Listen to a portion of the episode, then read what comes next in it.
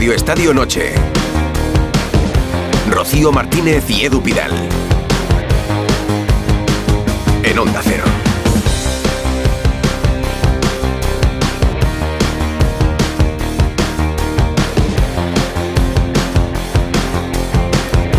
Muy buenas noches, cómo nos gusta la. Copa, Rocío. Cómo nos gusta la Copa del Rey, el partido de los modestos, A mí los me- grandes visitando estadios pequeños. No sé si noto ironía en tu voz. No, no, hombre, no. Ah, ha habido a un mí me montón gusta. de ciudades que han A disfrutado. mí y- me gusta mucho la Copa. Mucho, Me mucho. gusta mucho y nos va a quedar una noche de radio. Son demasiados muy partidos bonita, para ¿eh? resumirlo y que sea elegante en antena. ¿Cómo podemos hacerlo? Mira, la vida es una colección de recuerdos. A ver, y hay ejemplo, muchos lugares de España que van a recordar algo para toda la vida. No ha habido sorpresas en primera, pero sí en segunda. Han caído tres equipos de la categoría de plata. Uno de ellos, el Andorra de Piqué, el que entrena a Eder Sarabia, que ha perdido en Astorga, en León. Un equipo de tercera federación. Y si ya es cruel caer en la copa las primeras de cambio ante un equipo de inferior categoría, pues mucho más hacerlo en, el pena- en los penaltis. Pues Claro. es lo que le ha pasado al Racing ante un equipo de segunda federación, el Zamora. El otro segunda que no estará en el bombo es el Albacete, que también ha perdido ante un equipo dos categorías más abajo que la suya, el Tarrasa. Y tenía un buen cabreo el entrenador del equipo mancheco, Rubén Alves. Bueno, os voy a dar el titular rápido. Hemos hecho el ridículo. Primero felicitar al Terrassa porque además creo que ha hecho un muy buen partido, jugado un buen fútbol y han estado realmente, realmente bien. Pero lo que, lo que tiene que ver con nosotros hemos hecho un absoluto ridículo. Hemos estado ni a la altura del partido, ni a la altura del escudo, ni a la altura de la afición, ni a la altura de nada cercano a nuestro propio nivel. Nos ha quedado claro, ¿no? Claro, a esto se exponen los equipos de categoría superior, que tienen la obligación de pasar y el peligro de caer ante un equipo modesto y, como decía Alves, hacer el ridículo. Fíjate, Mira. los de primera división. En primera división han pasado todos los que han jugado este miércoles. Destacan las goleadas del Getafe frente al Tardienta, Tardienta 0, Getafe 12. 12 goles. Del Betis en Extremadura ha ganado 1-12 al Hernán Cortés. Hernán Cortés 1, Betis 12. Y la del Rayo en Asturias. Atlético Lugones 0, Rayo Vallecano 6. No ha jugado ni un minuto el estudiante de Erasmus que metimos ayer. Vaya. Eh, no te contamos su historia, Jaime, pero vino desde Bari, cogió un avión. Bueno, para empezar, ya cogió un autobús de Roma a Bari, de Bari un eh, avión a Palma de Mallorca. Palma de Mallorca 11 pasó un día allí. entero.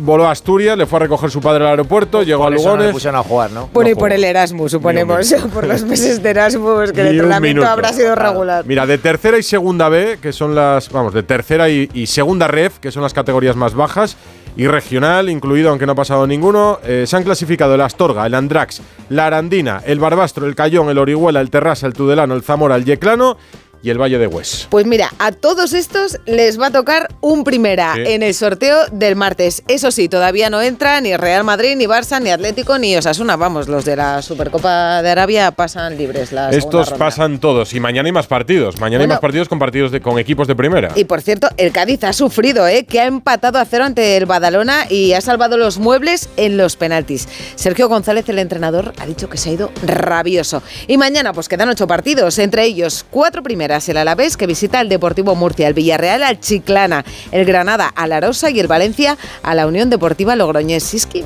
me gusta mucho esto porque ¿Le es gusta como la dar, Copa? dar una vuelta por España. Yo creo que no quedará oyente de ningún lugar que no haya escuchado No, el no, nombre de, nos damos de una su vuelta por tierra, la la tierra de Suena la vuelta ciclista, te suena la vuelta Exacto, ciclista y tú eres exacto. muy Más fan o menos. Jaime Rodríguez, buenas noches. Muy buenas noches, ¿Cómo estás? compañero. ¿Te gusta la Copa o las copas? Sí, sí, me gusta. Bueno, bueno. Es Pregunta tampoco hay que capciosa. Capciosa. No son excluyentes. Me No, gusta- no lo no son son, no. excluyentes. Yo creo que sí, que este torneo, esta vuelta que le dio, por cierto, se la dio Rubiales, eh, que fue este formato. Sí. Hay, que, hay que, bueno, reconocérselo al, al, al presidente, expresidente ahora mismo de la Federación Española de Fútbol. Yo creo que es un formato divertido, entretenido y que como dice Rocío, ¿no? Pone, pone pues eh, eh, puntos en el mapa, nos hace recorrer nuestra infancia y también llevar a escudos a sitios que, que no suelen tenerlo, ¿no? Yo creo que tiene más sentido este formato, sinceramente, que el Madrid, por ejemplo, vaya a jugar a Braga. O sea, yo creo que la primera fase de grupos de la Champions sí que no tiene ningún sentido, pero este torneo, la Copa, pues sí me gusta. Hombre, y a partido único, además. Hombre, claro. Mira, Esteban ha estado viendo al Real Avilés Industrial, que ha perdido también su eliminatoria. Hola, Esteban, buenas noches. Hola. ¿Qué tal, compañeros? Muy buenas. Claro, claro, quiere ver los equipos eh, De que casa. tienen la po- no, y los que tienen la posibilidad de, de haber sido profesional, ¿no? Y con respecto a la Copa, ya creo que en la época de Villar hubo partidos a, o, eliminatorias a partido único en el campo del, menor. Lo que pasa que luego hubo varios formatos hasta este último que, que colocó Rubiales. Pero yo me acuerdo de ir a jugar a campos como el del Cerro Reyes, Lanzarote, Tenisca, a partido único, por supuesto que sí. Sí. Cayetano Ross, Valencia, buenas noches. Hola, buenas Hola. noches. ¿A ti te motiva esto? Sí, sí, yo me solidarizo con el chico del Lulu Gones que, que hizo el Erasmus, porque yo, yo lo hice en Nottingham, eh, en Inglaterra, y la verdad es que vine muy preparado. Saqué todo matrículas de honor. Pero ahora, en ahora di la verdad. Cayetano, pero ¿ha sido el único que, que ha estudiado cuando ha ido de Erasmus o cómo es esto? Sí, me pasaba el día en la biblioteca. Pero ya sabes que los campus ingleses son una maravilla porque tienes de todo, clubes de hasta de petanca. Allí puedes pasarte el día jugando y divirtiéndote y estudiando. Hay de todo, Y, y estudiando poesía incluso. Mira, ha, ha tenido tiempo de estudiar Alfredo Martínez, que se ha ido al campo del Rubí, donde jugaba el Atlético Club de Bilbao, que es el último partido que ha terminado esta noche con victoria del Athletic. Eh, sufriendo al final, ¿eh? Bueno, con un gol en fuera de juego, que porque no hay bar en esta eliminatoria. No había para poner bar en todos los estadios. Y No, al les ha, final, le- eh, ha metido el Rubí un gol, el 1-2 en el minuto 85. casi, casi al final. Alfredo Martínez, buenas noches. ¿Qué tal? Muy buenas noches, compañeros. Sí, la Copa Mola, como se dice, ¿no? Y además ha sido heroico el partido del Rubí. Fijaros que aquí hay cinco divisiones de distancia. Estamos hablando de la élite, que vamos, eh, el presupuesto es de 80.000 euros. Y sin embargo, como decís, cuando Mar Rodríguez ha marcado el minuto 85 de cabeza, más los cinco minutos de prolongación, ha habido un run run, dice, señores, el grito en la grada era, sí se puede, sí se puede. Ha habido un balón a quemarropa del propio Mar Rodríguez que ha salvado eh, Aguirre Zabala, que hubiera supuesto la prórroga. Pero hasta entonces no parecía que iba a sufrir tanto el, el Atleti. Ha llegado hasta el minuto 50 con empate a cero. Ahí ha aparecido Adu Ares. Yo te pido el comodín, Edu, de la televisión. ¿Cuál es el fuera de juego? De, ¿En el primero o el segundo? En el primero. En el, primero, el fuera de juego, ¿no? Pues fíjate tú, en el minuto 5 de la Muy segunda claro. parte, Sí. es que no hay VAR en esta Copa. Ya, claro, ya. eso también, quieras que no, penaliza, hay más peso de los equipos grandes y evidentemente a Soto Grado le ha, le ha debido de pesar también la opción de anular esa jugada, pero me gusta, me gusta porque un equipo tan modesto como este, que está en la zona baja, como te digo, de la ronda élite, ha tenido en algunos momentos cara a cara al Atleti de Bilbao, que en el 11 titular, bueno, luego ha tenido que meter a, a jugadores, estaba eh, Mikel Vesga, estaba No, no, Iker te, digo una cosa. He visto el partido porque se ha visto, no, no se han visto todos, pero el del Athletic se ha visto. Eso, que Oye, to- que Valverde la- ha sacado un equipo que ya lo quisiera yo para mi pueblo ¿eh? si jugara la Copa No, no, del Rey, luego- claro. No, no, y luego ha metido a Íñigo Ruiz de Galarreta y a Dani García en el doble pivote cuando lo necesitaba. En punta estaba Raúl García, es decir, un, un eh, Leco en una banda, eh, tenía un equipo de jerarquía. Y el, y el conjunto local ha sido muy animoso, estaba lleno el campo con las 4.000 localidades que había. Estoy viendo aquí el precio, 45 euros la más cara, 40 la más barata, porque ostras. prácticamente... Sí, ¿te- ¿te parece caro, No Rocío? sé, bueno. Hombre, bueno, es que es una oportunidad histórica ver al Atleti No, de es, verdad, Bilbao es verdad que el Atleti de Bilbao era uno de los de No, los caramelitos, ¿no? Para, para esta Claro, mira, eliminatoria. también te digo una cosa, es que este partido salva la temporada de este club.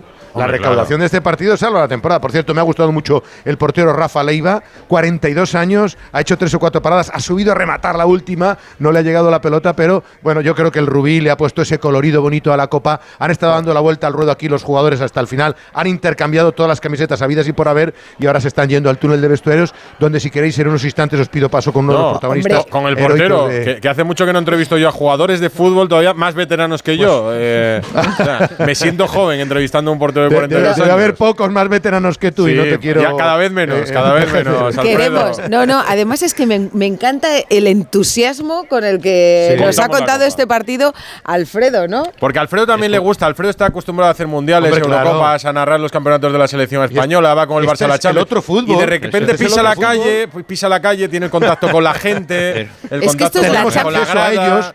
La Pero Champions tenemos para el acceso a ellos.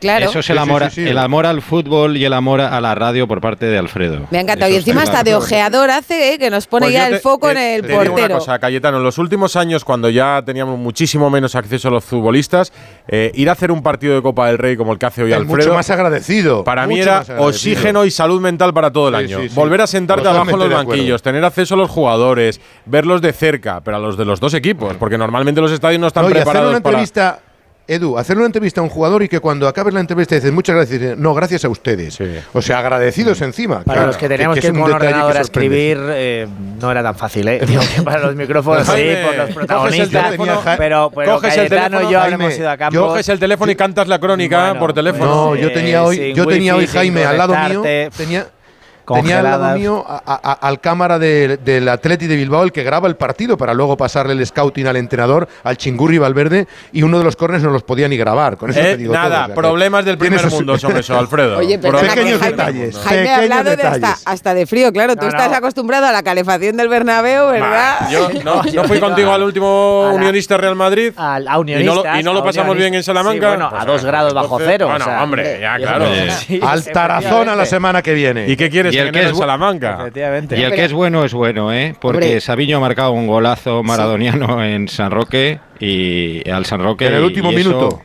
En el último minuto. Eh, eh, el chaval, este brasileño, es- es- está siendo una de las sensaciones de la temporada y se adaptan a cualquier campo y a cualquier eh, terreno de juego, ambiente, etcétera. Es Mira. decir, eh, los futbolistas buenos ahí están. En lo que Alfredo se va por un protagonista como los viejos tiempos, bajándose directamente de la cabina al césped. eh, Alfredo, te vamos a contar la historia del Astorga, del Atlético Astorga, que ha sido una de las grandes sorpresas de la tarde, porque ha ganado 1-0 al Andorra. El Andorra, equipo de segunda división, eh, entrenado por Sarabia. El Atlético Astorga, equipo de tercera división, 1-0 con un gol en la primera tercera parte. federación, o sea que... Sí, de tercera federación, lo que era tercera división. Ahora con primera ref y segunda ref en medio, es verdad.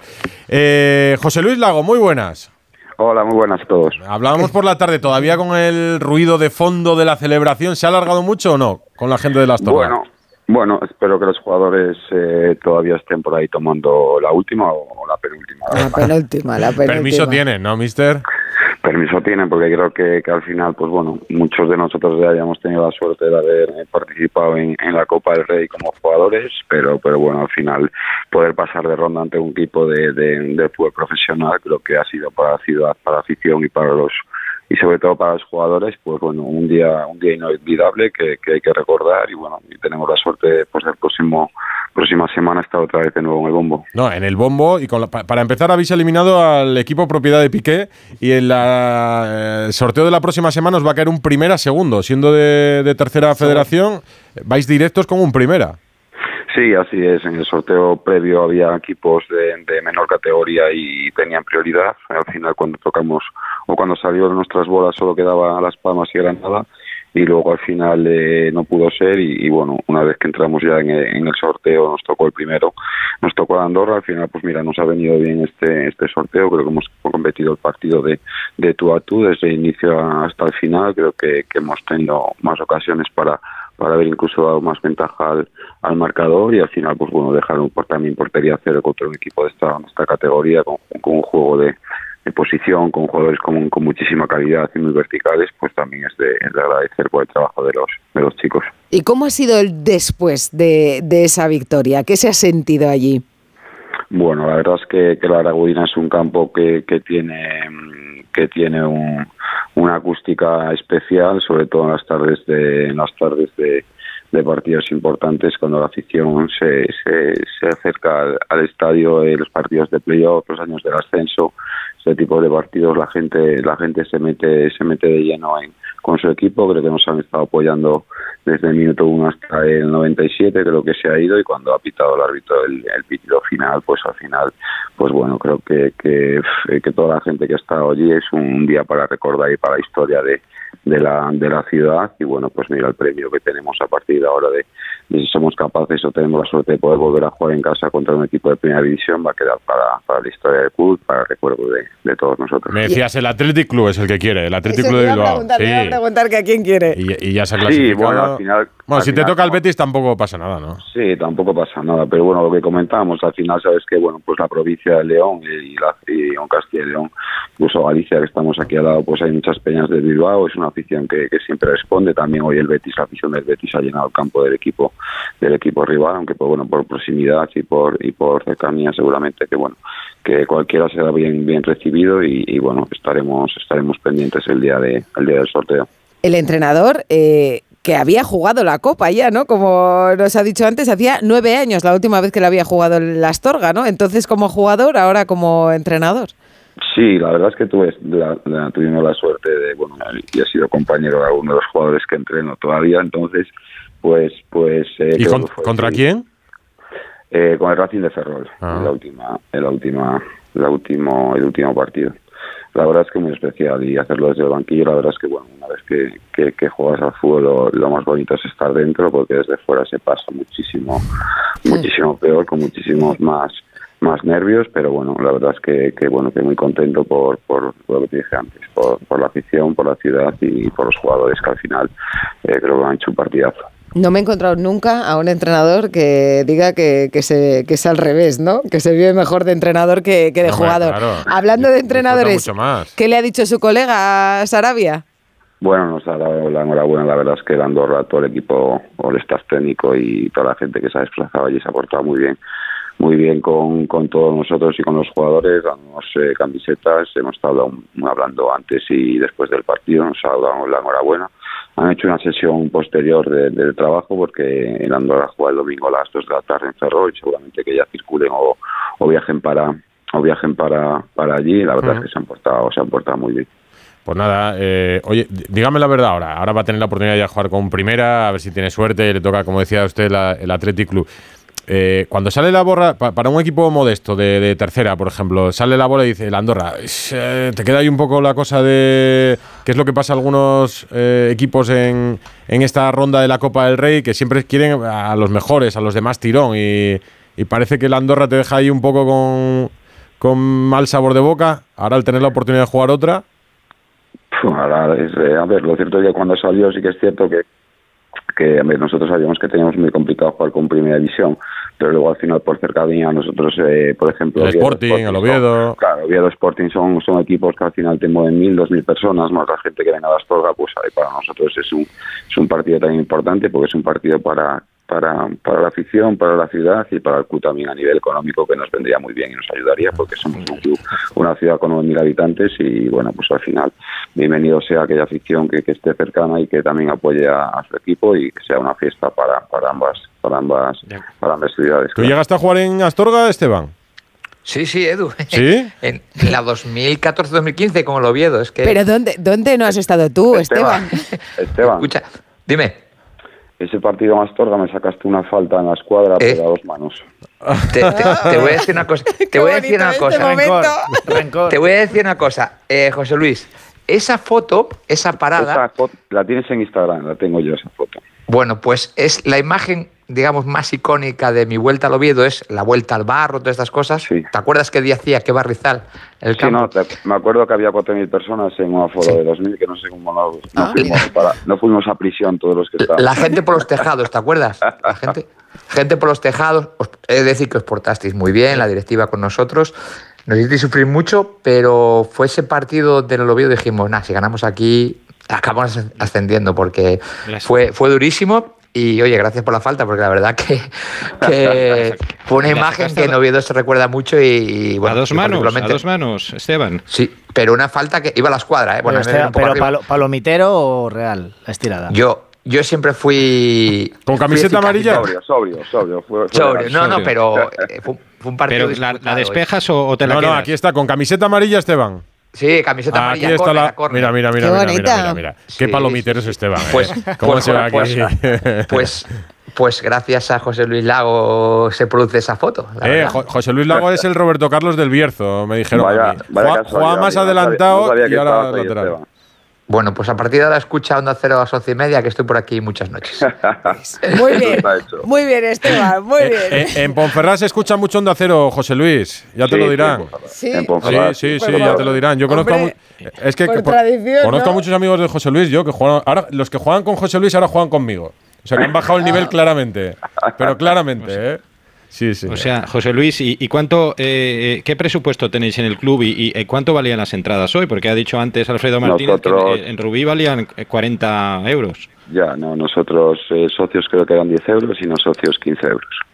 No, ya ves, ya ves qué diferencia, ¿no? Respecto a, a Rubí. ¿Y presupuesto que tenéis? Presupuesto, pues este año estaremos en torno a 150, 160 mil euros por ahí.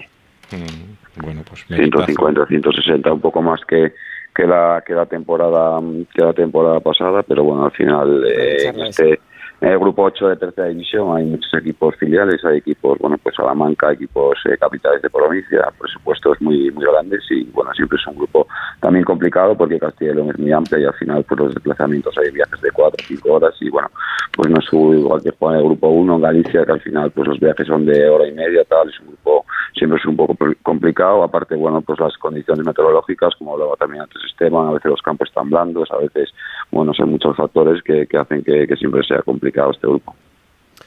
Pues muchas. ¿Profesionales? No, la última, profesionales. ¿Hay Ah. muchos o, o la mitad o pocos? profesionales de 18 equipos, hay 9 equipos o 10 este año, creo que son 9 equipos que son profesionales y los demás, pues nada. Yo en este caso, nosotros en este caso tenemos a gente que trabaja por las mañanas y tenemos a, a las 7 eh, a las 7 de la tarde y, y, bueno, igual que nosotros, pues hay otros otros 9, 8 o 9 equipos. Pues qué bien que, Yo- que ese esfuerzo tenga, Rocío. tenga ese premio. Dime, Esteban. Que- no, quería decirle a José Luis que eh, no, no hace mucho estuve por Astorga con, con mi mujer dando una vuelta y bueno, recordando cuando estuvimos allí, que voy a hacerte una visita, José Luis, en algún momento. Sí. Que sepas que voy a verte entrenar y a darte un abrazo. Cuando quieras, allí estamos. Dale una masterclass a los porteros, Pero, Esteban. no, es que Bueno, ya sabes que lo que necesiten, pero sobre todo era visitarle porque, bueno, eh, fue un bonito recuerdo ese día y la amabilidad que tuvieron hacia, hacia nosotros. Bueno, y de paso, y de paso te comes un cocido maragato, ¿no? Que es lo típico Hombre, de vamos allí, a ¿o una qué? caja, y una caja de mantecada. Vamos a recordar la foto en Oye, redes decidme sociales. cuándo vais, que nos apuntamos, Edu, ¿no? Sí, claro, claro. Mira Ahí, que la copa es bonita, pero este encuentro eh, ha sido ha sido realmente realmente emocionante. José Pues- Luis Lago, Pues nada, que haya suerte el martes en ese en ese en ese bombo y que nos espera ahora enseguida un campeón de Europa. Sí, sí, un campeón de Europa hablando de copa, ya veréis. Radio Estadio Noche. Rocío Martínez y Edu Pidal.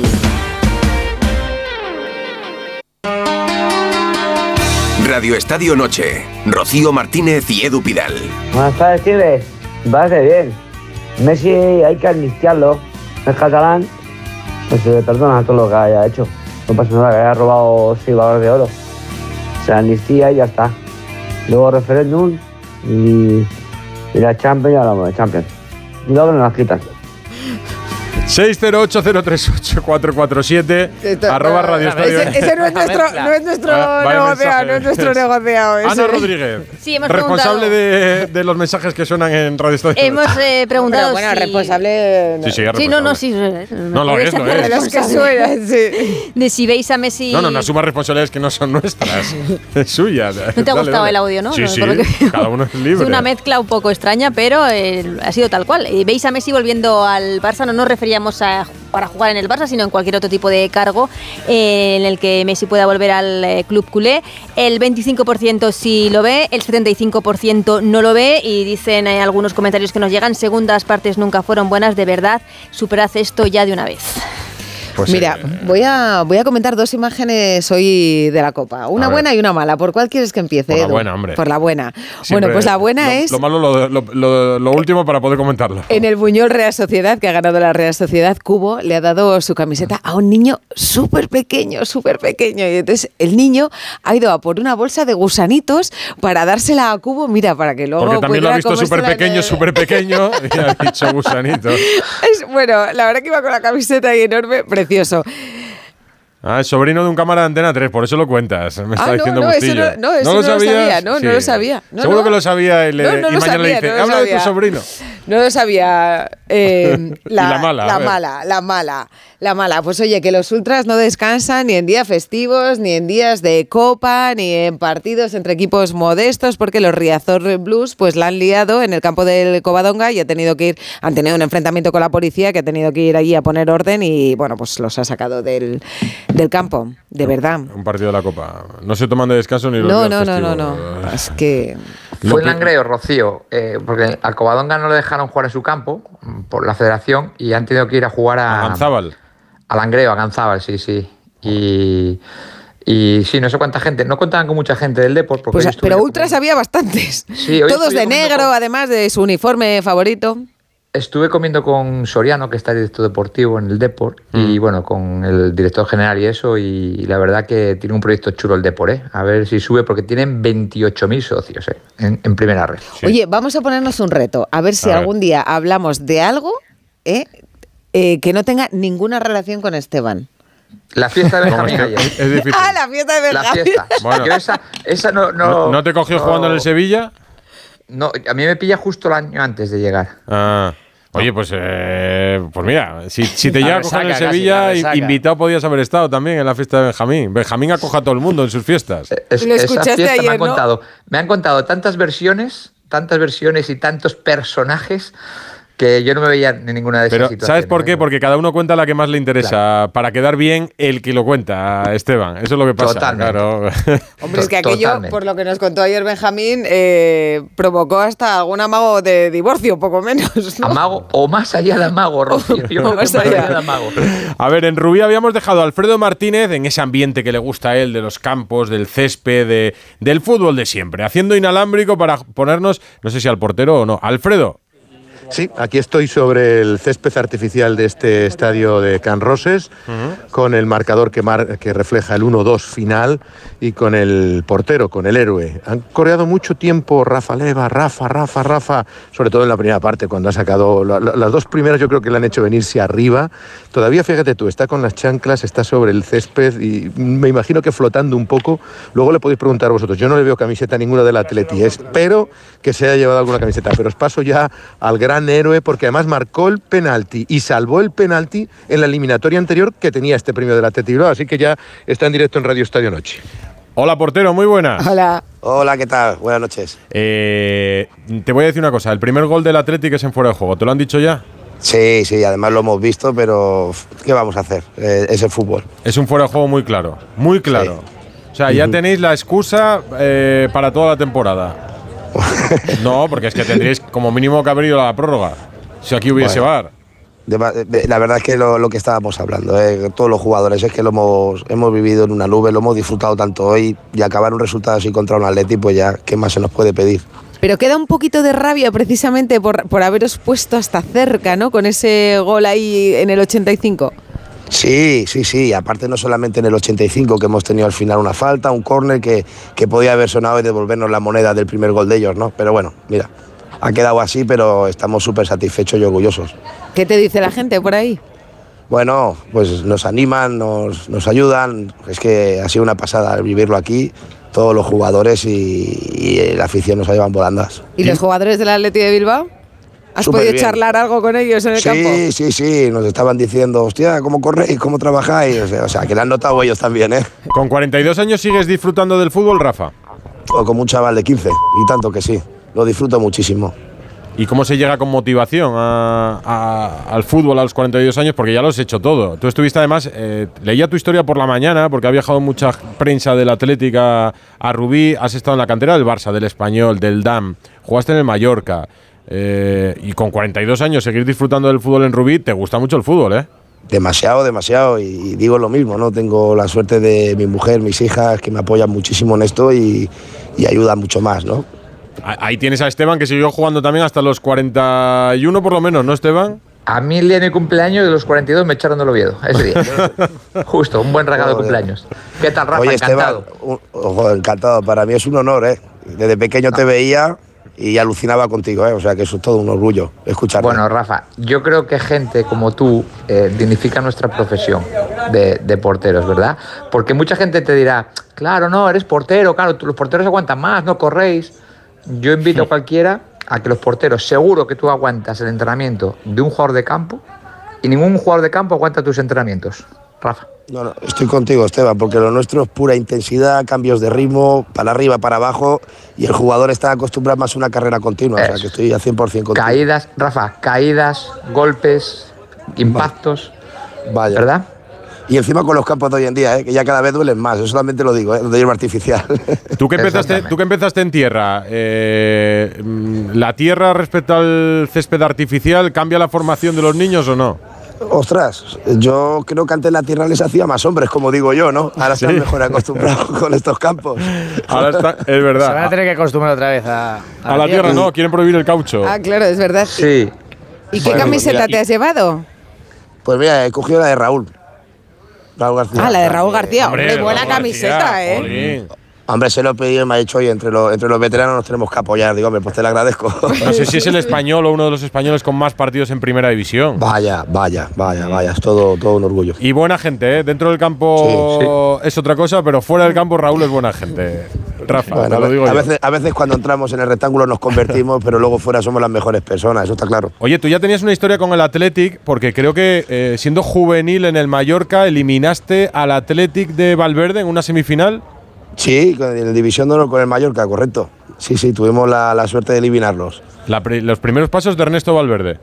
Vaya, ha llovido ya, ¿eh? Ha llovido. ¿Y qué recuerdas, por ejemplo, de tu etapa juvenil?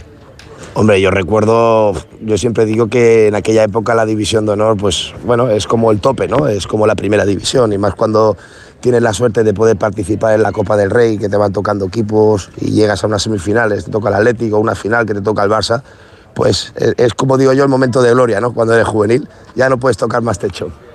Y, y Rafa, se me permites una muy rápida. Eh, ¿Cómo se les ve a los rivales? O sea, un equipo como el Athletic, eh, ¿cómo se le cuando entran a un campo como, como el vuestro, una jornada como hoy, que desde fuera parece bueno que es un compromiso, un marrón, entre comillas, para ellos? ¿Cómo les veis? ¿Les veis incómodos en un partido así o les veis bueno, que se Yo olvidan? lo primero que han sido han sido súper respetuosos porque han vivido el partido con intensidad y ritmo. ¿eh? En ningún momento has visto a gente del Atleti pasearse ni nada. Y obviamente le han pasado mal aquí, ¿no? Es un campo de hierba artificial que resbala mucho. Eh, o cuidado, sí que es verdad que hemos tenido la oleada de los primeros 15 minutos de cada primera parte, pero también lo han pasado mal ellos, ¿eh? Y lo han trabajado, y lo han trabajado y lo han sufrido. Pues enhorabuena, Rafa, por este, por este día. Un y abrazo. muchas gracias por esta charla que tanto estamos disfrutando. Oye, Muy y, bien. y- y díselo, has tenido la suerte también de que te entrevista Alfredo Martínez, Sí, que lo sí, tienes sí. ahí, histórico narrador de, Histórico, de. Onda Cero. Pues es que, ¿qué más puedo pedir, no? Claro. No- no- hombre, haber ganado, pero bueno, eso ya. Nada, pero bueno, al año que viene, ya- Rafa. Con esto ya me conformo, de verdad. Un Bueno, abrazo. un abrazo a todos. Un abrazo a todos, muchísimas gracias. Y Hasta le voy a decir una cosita a Esteban, porque por mucho que entrenéis los porteros, Esteban, no sé si seríais capaces de seguir el ritmo de este narrador. Narrador hoy de un partido de Copa del Rey. A ver si sabéis quién es. ¡Gol,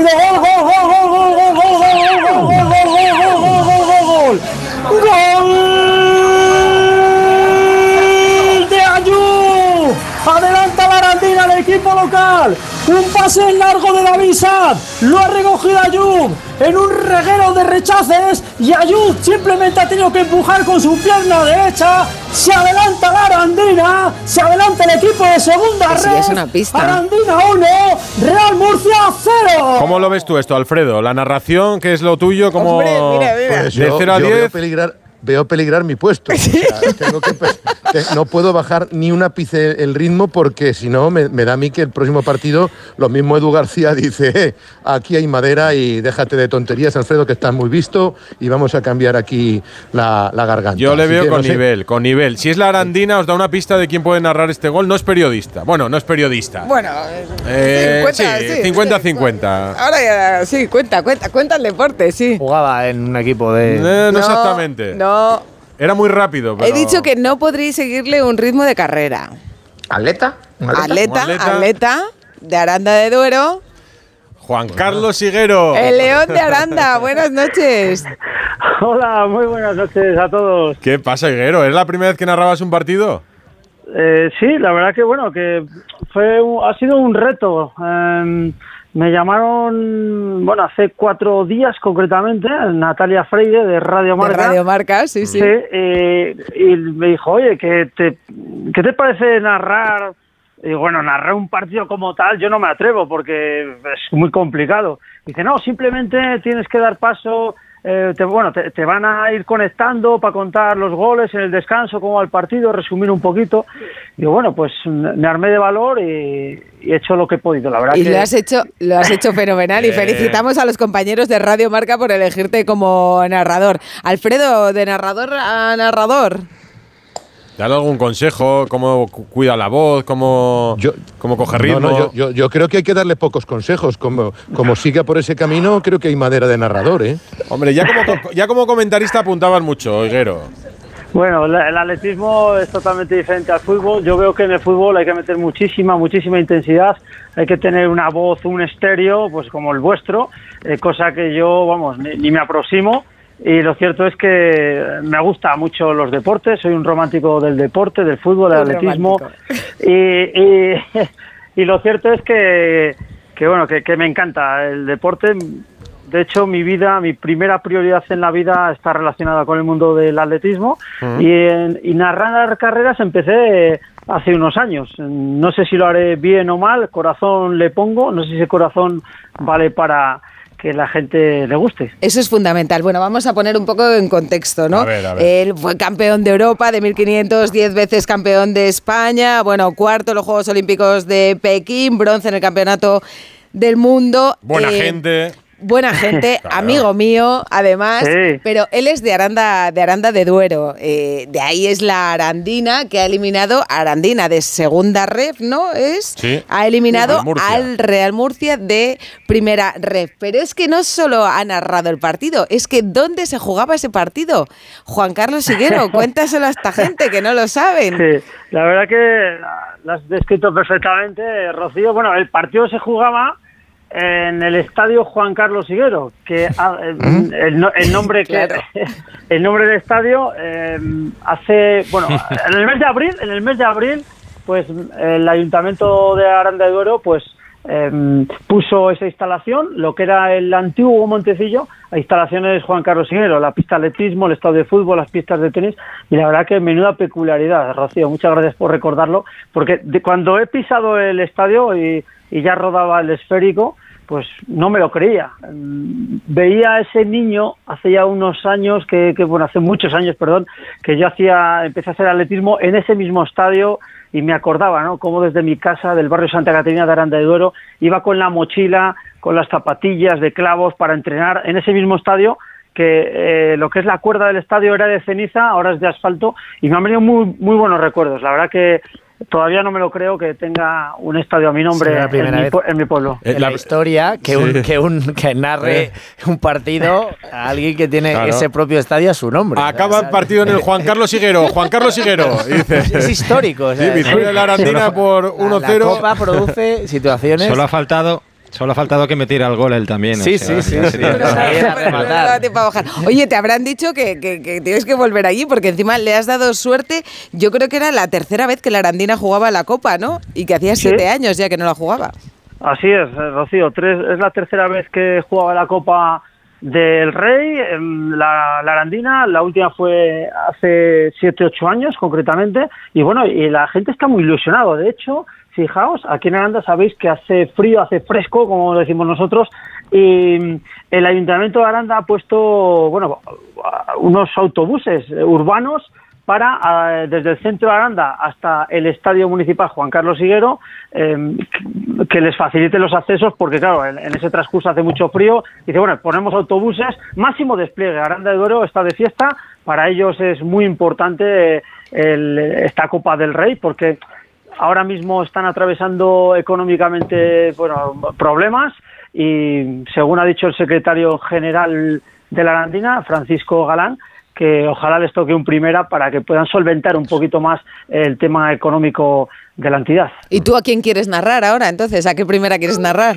A, ver, a ver si puedo, pero ojalá, ojalá pueda. ¿eh? No sé si me coincide Hombre, algún cross por ahí, sabe- pero Cuando te llame Natalia, lo mejor es darlo por hecho, Higuero. Tú dices, oye, que sí, que para el próximo estoy, ¿eh? Mandarme el equipo y Vamos tal. a, vamos a hablar O con sea, ni lo dudes. Si presentas la más mínima duda, te manda uno de primera ya a narrar. No, tú dices, oye, que yo estoy, ¿eh? Que no. Nadie lo va a contar con su corazón. El, hombre, el- aquí en Aranda quieren a. Bueno, ya sabemos que el Madrid, Barça, Atlético Madrid, Osasuna no, no pueden, ¿no? Porque todavía no Mm. están en el bombo. Pero bueno, pues eh, están hablando de una Real Sociedad, de una Leti Bilbao. Se lo ha pedido el de la Astorga, ya no va a tocar. Valencia, Sevilla, pero bueno. Eso sí. el que sea eh, sería fantástico, ¿no? Que un primera eh, pueda jugar eh, en, el, en el campo que llama mi nombre y sobre todo eh, que pueda que la afición arandina pues pueda ver a un, a un gran equipo de fútbol. Oye, de ¿has ensayado, ¿has ensayado la narración de los goles? ¿Te has puesto ahí delante del espejo? ¿Te lo has puesto con el móvil ahí? En plan, a ver cómo narra un gol. Pues mira, pues te voy a ser sin- sincero, eh, Rocío, sí, sí que he ensayado, Mira, he ensayado con Dani Arce, un atleta que tú Ah, conoces, sí. que es burgalés, Sí, y de vez en cuando, cuando él, ahora que es la temporada de campo a través, y eh, cuando acaba Bueno, campeón de España. Sí, campeón de España de 3.000 obstáculos, Exacto. efectivamente. Este mismo año, y noveno del Mundial, bueno, ha hecho un temporadón el de Cardeña, dijo Dan- Dani Arce. Pues eh, cuando acaba de Car- competir... Cardeña dijo buenas morcillas ahí ahí. Total, total. Es una, es una fábrica de embutidos tremenda lo que hay allí. Pero, pues bueno, eh, en el transcurso del coche, cuando se va hasta su casa, pues me llama y empezamos a hacer un poco el tonto, pues habla- hablando de fútbol, narrando de fútbol, os imitamos un poco a todos vosotros y lo cierto es que, que eso pues también me ha dado un poquito de, de, de tablas, ¿no? Para poder acercarme o, bueno, aproximarse, aproximarme un poquito a, a lo que es una narración, pero repito, eh, que yo soy un soldado raso, un soldado de infantería, eh, nada que ver con los grandes narradores que, que, que tiene vuestra casa. ¿Y qué es lo más difícil, Juan Carlos, de narrar un partido de fútbol? Yo creo que ordenar ordenar todo lo que va pasando. Yo creo que es muy difícil porque te dejan muy poquito tiempo para hacer esas conexiones. Hay muchos equipos, hay que dar paso a otros colaboradores, otros compañeros. Y yo creo que es lo más difícil porque quieres decir tantas cosas en poco tiempo que ordenar todo eso yo lo veo muy complicado. Al final te tienes que quedar con lo, con lo más interesante y si te da tiempo a contar lo otro, bien, ¿no? Es lo más complejo que veo de la comunicación en este sentido eh, de, de la narración, ¿no? Porque pasan muchas cosas en un terreno de juego y tienes muy poquito tiempo para Pero contarlo. tú eh, lo has explicado muy bien, ¿eh? Porque la narración eran solo unos segundos, pero has contado hasta cómo empuja el balón, o sea que no Sí, es fácil, sí, ¿eh? sí, que otros narradores por se quedan cierto, en las voces. Que, que Aranda de Duero, bueno, es famosa eh, por Juan Carlos Higuero. eh, tú has estado hace poco, No, Jaime, en Aranda sí, de de Duero. Y por el sonorama, ¿no? Puedo, Por puedo sonorama. confesar que me llamaste Por el sonorama. en el sonorama. Efectivamente, Que, por cierto, el frío, fichaje- frío no hacía, ¿eh? Juan Carlos, en agosto en Aranda, ¿eh? No, no, El mensaje de Jaime Rodríguez se, se- gestó se por Radio en el Noche, se, se gestó con él en el sonorama. Yo, yo estaba trabajando. Sí, y aquí, eh, no, bueno, tú, tú conoces Aranda perfectamente, eh, Rocío a la perfección, pero decir que aquí en Aranda de Duero em, tenemos bodegas subterráneas, hay ¿Sí? hasta 7 kilómetros de galería. Imaginaos que en Madrid es el metro, pues en Aranda las bodegas, por debajo del, de la tierra, 14 metros aproximadamente, y en invierno... Y en Astudillo, dice Bustillo eh, que en está- Astudillo también, Higuero. Sí, que sí, eso donde, no- Carlos, donde Carlos Bustillo, sí, Claro. sí, vamos. es. Y que, que- que en, invierno, pues a veces nos metemos dentro de, de, de esas bodegas. Que, está- que están a 14 grados, hacen hace mejor temperatura En la bodega que fuera. que Sí, fuera. Yo, a mí he estado cuando me ha invitado él. Y por cierto, que ha habido aficionados del Murcia que se han recorrido 550 kilómetros para estar en este partido. Y bueno, Bueno, se han tampoco, llevado. ta- tampoco han cruzado Europa, ¿eh? 550 es lo que hay entre Asturias y Madrid. Se han llevado- bueno, Murcia, Aranda de Duero se tarda un tirada, rato, ¿eh? Esperemos que por lo menos hayan aprovechado y hayan disfrutado del lechazo y el Rivera, que además ahora que están Eso ahí, sí. están ahí un poco en ruta ascendente en primera red, pues nada. Juan Qué Carlos. Higuero, Si es pues, que eh, estuvimos juntos en el Cross de Tapuerca el Sí, domingo. verdad. Pero ahí cambiamos los papeles. Mira, yo estaba corriendo y él estaba contando, ¿has visto? la, la vimos un poco fuera de forma, Rocío Higuero. Totalmente. Bueno, estuvo... Sí que es cierto que el día anterior presentó la, gana, la gala de... Es que echa demasiado tiempo aquí. eh, no tiene tiempo para entrenar. es. Ya tengo excusa No, yo también. Oye, que te manda un abrazo Alberto Pereiro. Un abrazo, Pues, ah, Higuero. Alberto, figura, ya te sigo por todos los lados. Vaya parrafadas nos estamos antes de los Juegos Olímpicos de, de Tokio 2020. Y lo cierto es que, que para mí esto es un privilegio, poder hablar con grandes profesionales como vosotros, que os escucho cada día también. Alberto ya lo sabe. Y nada, a seguir así y, y espero... Sí, sí, perdón. No, no, que en el siguiente te llamamos. Claro. Que tengas el teléfono abierto, que en el siguiente partido te volvemos a llamar. Un. Un abrazo. abrazo, Higuero. Un abrazo, buenas noches. Oye, son historias de la Copa, son las 12 y cuarto ya, son historias de la Copa del Rey de estas eliminatorias. Si os tuviera que decir, eh, Jaime Cayetano Esteban, de las historias de la Copa, pues recordamos el Mirandés, bueno, el Corconazo, recordamos Pablo ayer con. Paco muchos de los que eliminaron a Barça, Real Madrid, Atlético de Madrid, sí, aquel Mirandés de Pablo Infante, pero si recordaréis la primera gran historia de un modesto de la Copa frente a un grande, ¿qué historia recordaríais? Es que no sé si lo sabéis o no con lo que vamos ahora, pero si alguien no lo yo, sabe. yo, que- yo lo sé porque te he oído, Bueno, pero pues es que entonces- es cierto, no, pero es que es cierto Correcto. que los que nos, mm, sobre todo vivimos mucho fútbol en los años 90, que éramos adolescentes, es que esa historia del, del Numancia fue mm, bíblica. Ah, es que no- Maravillosamente documentada. Yo me iba además. corriendo de entrenar para ir a ver el día después, claro. Entonces, Sí, sí, aquella, sí. el día Yo- después en, en Canal Plus, que lo veía toda la chavalería que veía el fútbol y todo el mundo, y conocimos la historia del Numancia, Esteban. Yo en aquel momento, Edu, ¿Dónde estaba, estabas jugando, tú? estaba jugando en segunda B y me tocó el Numancia. O sea, mi primer partido de ese año es contra el Numancia, ese Numancia de Movilla, Artigas, Barbarin, Echevarría, etcétera, que elimina, que elimina al, al- bueno, entre otros al, al Sporting, juega contra el Barça. Sí. Y de las poquitas veces, o muy pocas, que fui a Molinón a ver un partido, fui a ver el, el Numancia cuando elimina al Sporting. Toma ya, empata a dos, me parece, en Soria y Sí. luego pierden el Camp Nou en el Pero partido de parece, vuelta. en, en- en- en la cabeza de la gente queda como que hubiera eliminado al Barça. O sea, lo, lo Sí, increíble de aquella historia es que nos da las- Yo, de hecho, ahora he, tenido, he dudado por un momento. ¿no? Sí, lo había eliminado, ¿no? porque Había lo que- eliminado al Sporting, al Racing el, y a la el gol de. Pelé que no entró, ¿no? Pues da igual. Sí, ¿no? sí, sí, que el gol de sí. Pelé entró y ya está. Eran cuartos de final. Y, y sin embargo, pues, de Seguramente, seguramente en gran parte por culpa Sí, sí, de- vuestro de- protagonista. del protagonista. En el partido de ida el Numancia empata y en el partido de vuelta, pues yo no sé si sería, ahora se lo preguntamos. Se coge una cámara, uno de los jugadores del Numancia y se va a Barcelona. Joder, es el anfiteatro romano esto, ¿eh? Esto es para... Aquí van a salir a comernos las fieras. Van a salir a comernos las fieras, amigo. El anfiteatro. Aquí a ver cómo jugamos juntitos. A ver cómo jugamos juntitos aquí, chavales. Ya me dirás. Ostras. ¿Tú crees que esto se va a llenar? Sí, ahí está el marcador. Ahí va a poner 0-1. Ahí va a poner 0-1, ¿eh? ¿Cómo me pueden ver desde allá arriba? No a ellos. ¿Cómo me pueden ver si, si mido 1,20? y la Copa nos regaló una estrella de la televisión. Raúl Ruiz, buenas noches. Muy buenas, Hola. compañeros. ¿Qué Pa- tal? eh? parece, Hola, parece que te estoy viendo con la cámara en la mano Sí. en esas imágenes del Camp Nou, pero parece que te estoy viendo como si fuera hoy. La cámara la tengo, ¿eh? La, la- la guardo con, con mucho cariño. Es una High 8 de estas que llevaba cinta, se incorporó un micro. Yo no había cogido una cámara en mi vida, o sea, en mi vida. Y, y me dijeron en, en, Canal Plus, eh, oye, lleva una videocámara y grabas todo y luego lo dejas. Digo, ¿qué dices? Yo no, no tengo cámara. Dice, vete a una tienda ahí en Soria y me dejó el, el dueño de la tienda una videocámara y empecé a grabar ahí, pero vamos, pero oye, grababa en plan de cachondeo para nosotros, para tenerlo de recuerdo. Yo no pensaba que esto iba, que iba luego a cambiarme la vida a mí. Claro, porque ¿a quién se le ocurre que tú cojas una cámara? ¿Y por qué tú? Además, de Claro, todos los porque- jugadores del Numancia. Porque mira, habéis dicho cu- cuando, cuando eliminamos la primera vez a la Real Sociedad, que es el primer Mm. equipo que, que eliminamos de primera, yo siempre llegaba tarde al vestuario.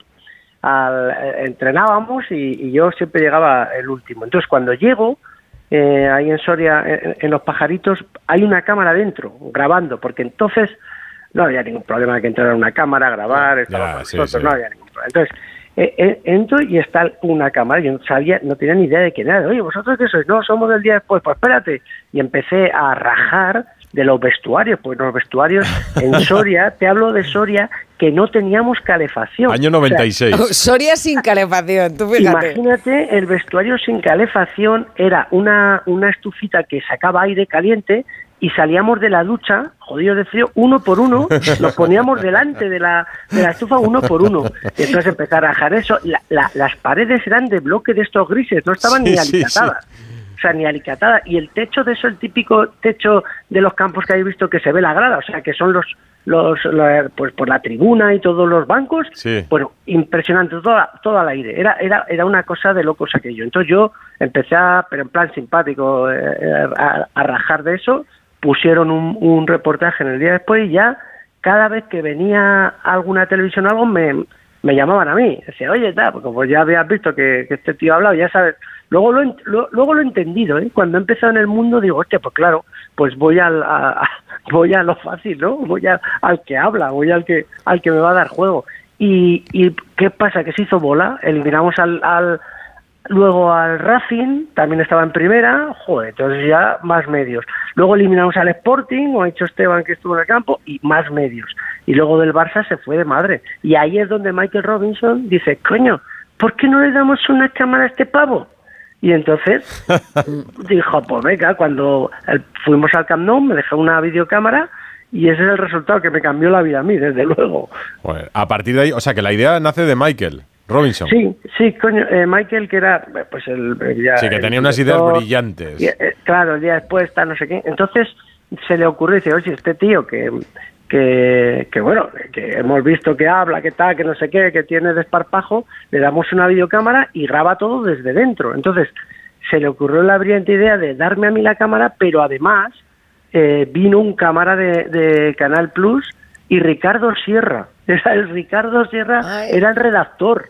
Ricardo, Ricardo, ya sabes que lo tenemos por aquí también. Por, eso, pues para, para que Richie, Richie era el redactor, era de las primeras cosas que hacía, acaba de entrar a Canal Plus y entonces venía él como, como redactor y, y, y Adolfo Cañadas, que era el cámara, grabándome a mí y yo a la vez grabando cosas, menos el vestuario, yo lo grababa todo todo solo, pero pero cuando podían ellos me grababan a mí. Entonces salió un reportaje de- del Copón y encima que empezamos ganando 0-1. Cuando dije ahí que iba a poner 0-1, el primer- empezamos ganando 0-1 en el Camp Nou, que, se, que, que- que al final todos estaban acojonados. Dice, hostia, estos eliminan al Barça también. Ayer, ayer estuvimos repasando, ¿verdad? La, la alineación de, de repasando la aquel alineación Barça. Busquets, Barça. Abelardo, Carreras, Ferrer, Guardiola, Amor, Moreno, Hagi, Prosinecki, Figo y Oscar.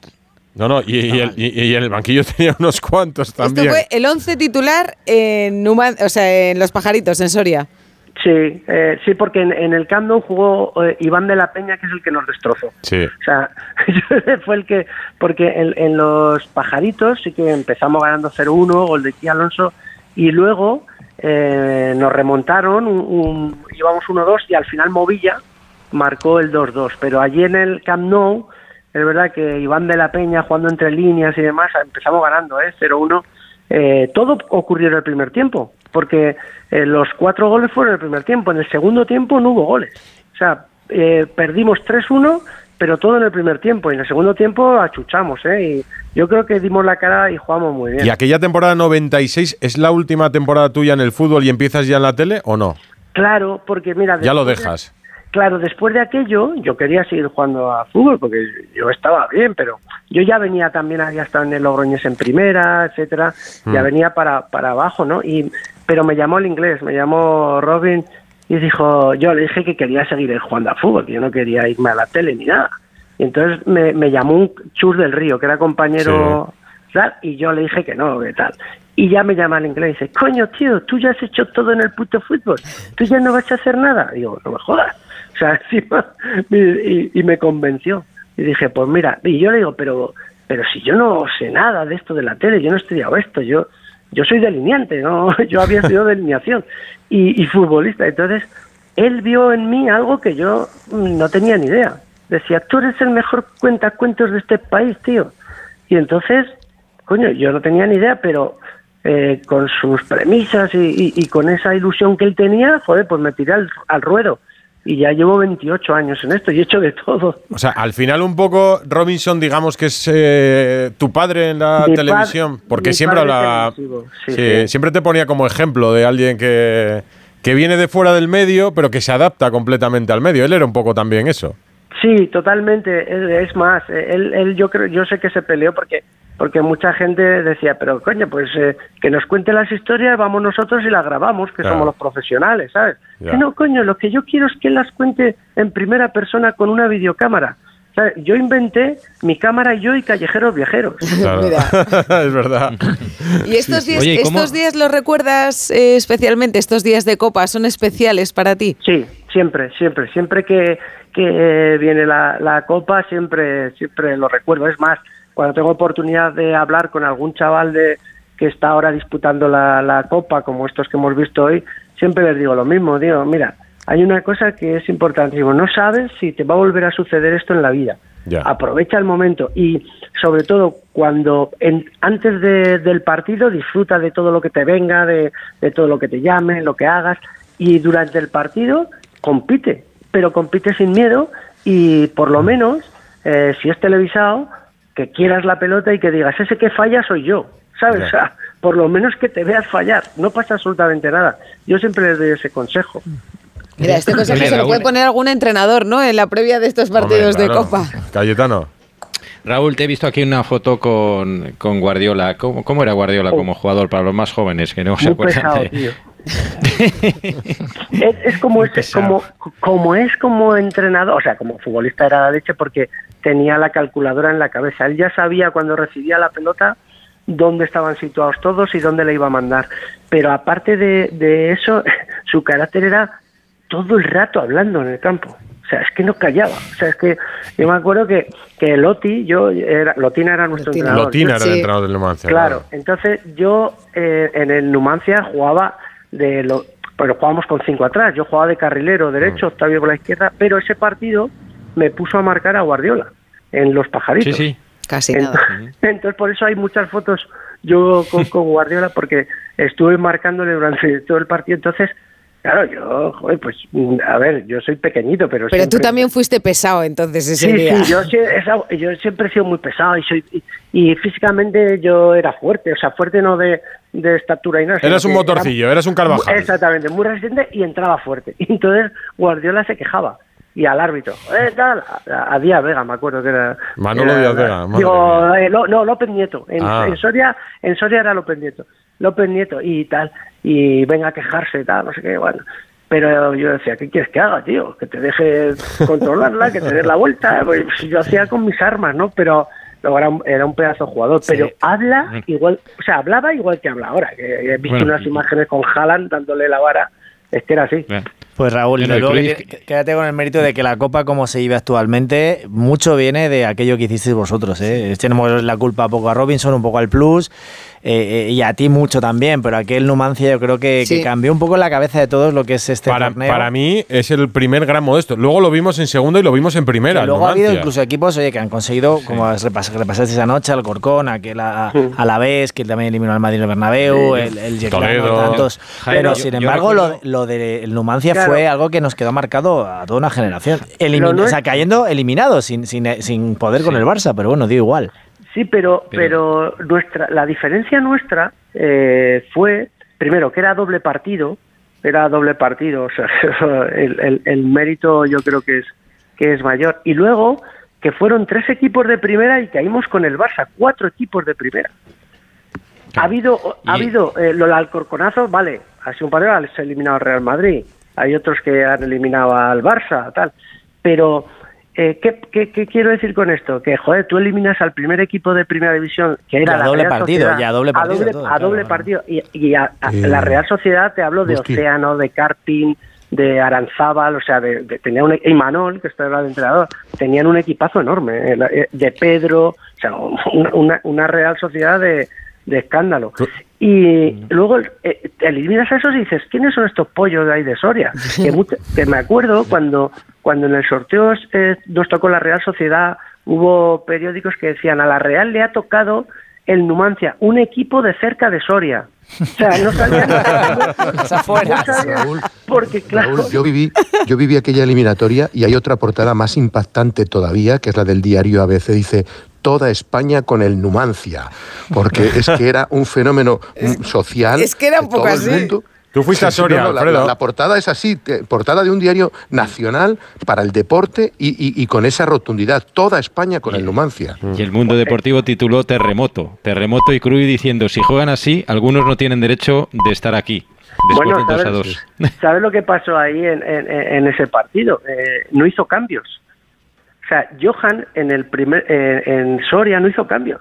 Jugó O sea, con los once. jugá- Jugaron los 11 porque luego yo hice un, un documental que se llama Generación Numancia después de lo Sí, que ha sido de, lo vimos, de mis sí. compañeros que pues el capitán es taxista, eh, Artigas es mecánico, bueno, he ido recopilando a mis compañeros que después como les ha ido la vida y, y hablé con el Pito Abelardo y, Mm. y me y, y Chapi Ferrer y me dijo, "No, no, en el descanso, que íbamos ganando 1-0 nosotros, entró y dijo Johan, los que estáis haciendo el ridículo lo vais a hacer hasta el final, no voy a cambiar a nadie. No, es que, pues escucha, el banquillo era Lopetegui, el banquillo del Barça que no tiene minutos en Soria era Lopetegui, Sergi Barjuan, eh, Miguel Ángel Nadal, Popescu y Iván de la Peña.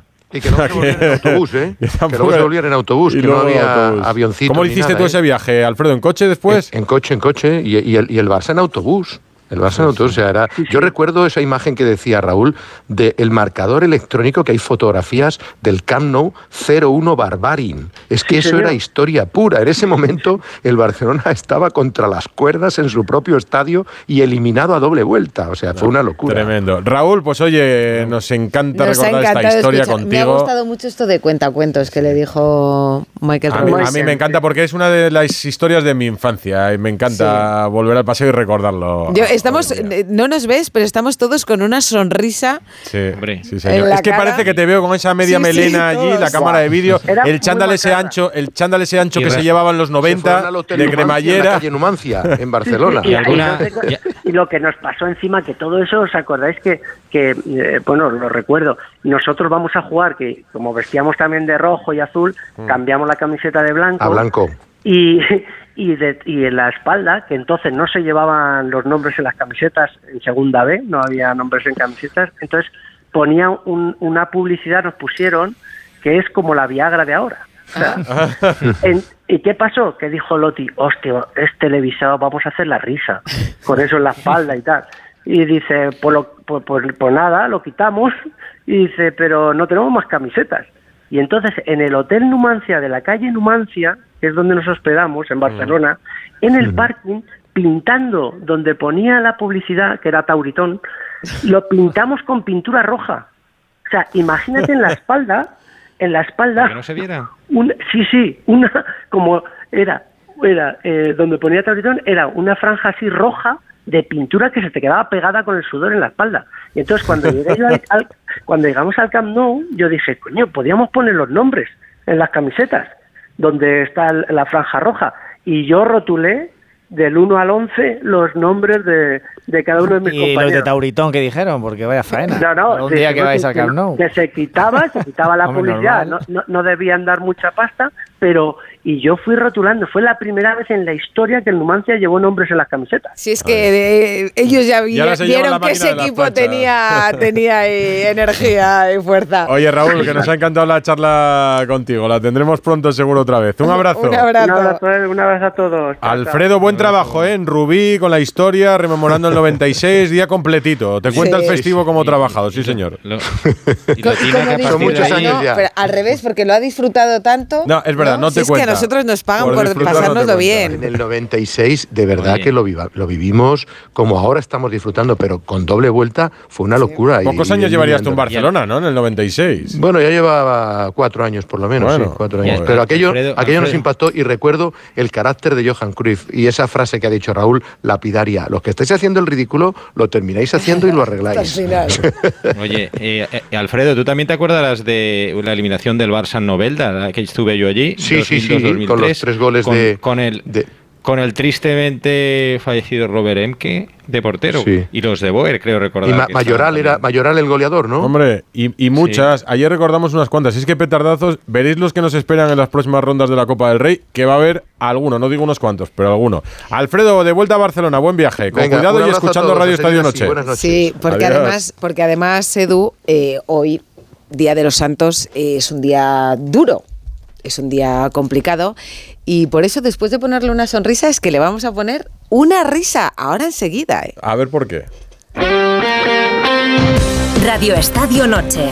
Rocío Martínez y Edu Pidal.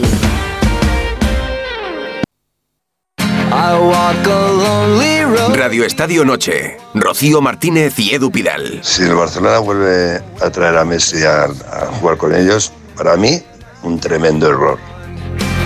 608-038-447 arroba Radio Estadio N, Ana. Sigue no hay escribiendo la gente. mucho cambio. El 23% sí cree que puede volver Messi al Barça, el 77% cree que no. Un comentario que no llega, dice como jugador obviamente no, pero sí que le vería en la parte técnica. Y por cierto, hay aficionados que nos comentan a la entrevista con Rafa Leva, el portero de- del Rubí, Rubí. que dicen, es que no sabéis cómo para este tío. o Hombre, sea, claro. que debe ser muy, muy, bueno. muy, Hombre, muy. Para jugar con 42 años, Exactamente, es que no sabéis cómo para este tío. imagínate el nivel que teníais que tener. ¿Por qué nos íbamos a echar unas risas con Bueno. el partido de mañana? A ver, por cierto, hoy te voy ganando, ¿eh? ¿Por? Hemos estado en Astorga, en Soria, en Aranda de Duero. Pero que yo ¿eh? sepa son los Burgos, ¿no? Castilla León, va Ah, bueno, ganando claro, Asturias. no. No, claro, Asturias os vale todo, ¿no? Eh, no, pero no solo eso, es que mañana hay un clásico, hay un clásico en la Copa, Hércules Burgos. Y cuando alguien dice Hércules Burgos, ¿qué recordamos? ¿Qué recordáis si os digo Burgos Hércules, Oh, Hércules Bur- Burgos? Una narración, ¿no? Ah, sí, el Histórica. gol, ¿no? Famoso. Penalti. Un penalti, un penalti. ¿La escuchasteis alguna vez? Sí, sí, mu- muchas veces. Mira. Penalti contra el Burgos. Contra el Burgos, efectivamente. Fue una cesión de Zunzunegui al portero y que cortó Saz marcando penalti. Va a lanzar Geni. Va a lanzar Geni, atención Sí, se pues. está preparando eh, la, la muralla de los hombres del Hércules.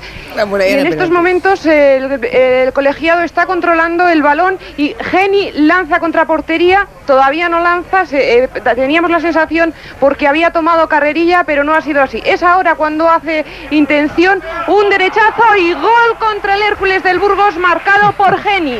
Gol del eh, equipo del Recreativo de Huelva, por lo tanto, Real Burgos No, 0. Gol del Burgos contra el Recreativo de Huelga. Por tanto, Burgos 1, Hércules 0. O sea, es, Yo ya no es- sé qué más Disparate. es una espiral en la que entras y ya no sales. Esto es complicadísimo en la radio. Pues porque no puedes dejar de escucharla, o sea, porque es que es fantástico. Esto es Menos otra mal, menos ¿eh? mal que Higuero, que Higuero no ha oído esta narración antes de, de sí, narrar sí, su partido. Porque, Se en la tenemos que poner. ¿La habéis escuchado alguna vez? Sí, ¿no, Esteban? Sí, lo que no me queda claro es todavía quién jugaba. No, no, Nadie. no. nadie, nadie. No, mi duda es, ¿jugaba el Recreativo de Huelva en No, yo nunca me ha quedado claro. o sea, a mí ¿O no? No, en serio, No, jugaba no. el Hércules. No lo sabéis, Es ¿no? que no sé. No hemos contrastado este dato. nunca le he sabido, pero eh, habré igual, escuchado tampoco sa- 50 da veces igual, da esta narración. Da igual. Decía. Tampoco sabemos, tampoco sabemos si es penalti o no. No, era no es- penalti. o falta, ¿no? Porque había Porque muralla. había una muralla. Había muralla, Sí, una muralla. muralla. No, no había televisión y tampoco había bar, o sea que no se revisó nada. Bueno, os decía esta mañana, está al, al inicio del programa, esta mañana digo, que ha habido varias goleadas de los equipos de primera, que no Se te está haciendo largo. ¿Eh? Se te está haciendo largo. ¿El día? ¿El programa? No, con el programa me estoy riendo muchísimo. Dices esta mañana. No, esta mañana digo porque ha habido partidos esta mañana, A como era día, día, sí, día sí.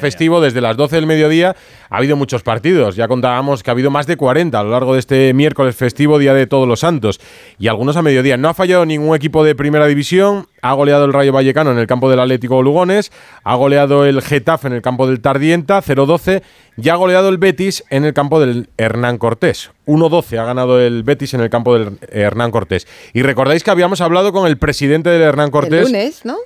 El lunes pasado, ¿no? Justo Ah, el día del 15. sorteo, sí, cuando se sorteó y, De 15 días yo creo que fue. y sí, y tocó el Betis, me parece que fue. Juan Espinar, presidente, muy buenas. Muy buenas. Hablamos el día del sorteo, yo creo, ¿no? Ah, sí, sí. Sí, que tenías sí, familia sí, en sí, sí. Campanario. Eso es, eso es. Correcto. Sí, lo recuerdo. Luego ya pregunté yo, toda mi la de mis suegros del Calvario, sí, y ya, sí. sí, yo creo ya te tienen hasta localizado, Juan.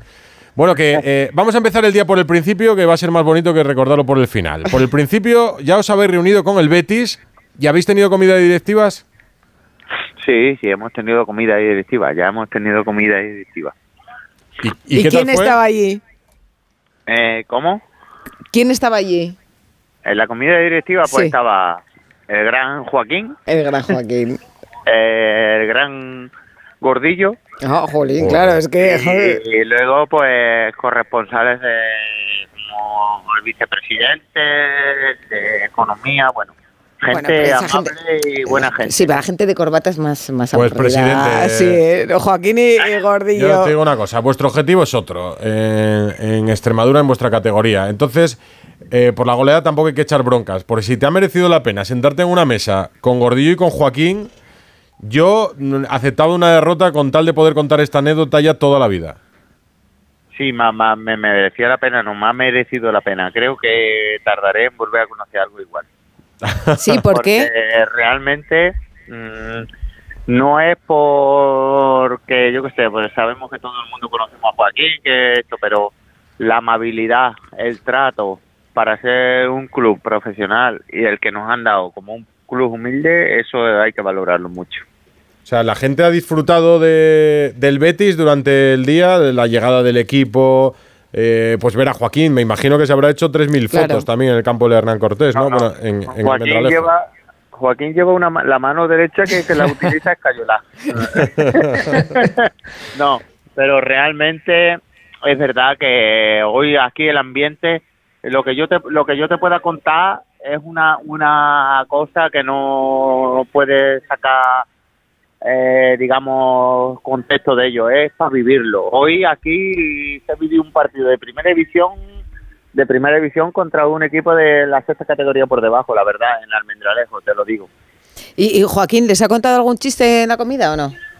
Joaquín, mm, es que Joaquín, yo creo que hablando cuenta chiste.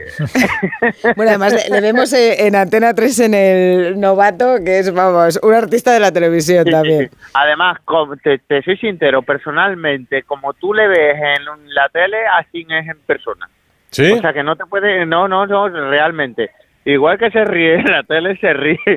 Te lo digo personalmente, se ríe eh, contigo al día a día, por ejemplo, hoy conmigo, ¿sabes? Y además un tío abierto a, a todo, o sea, de 10.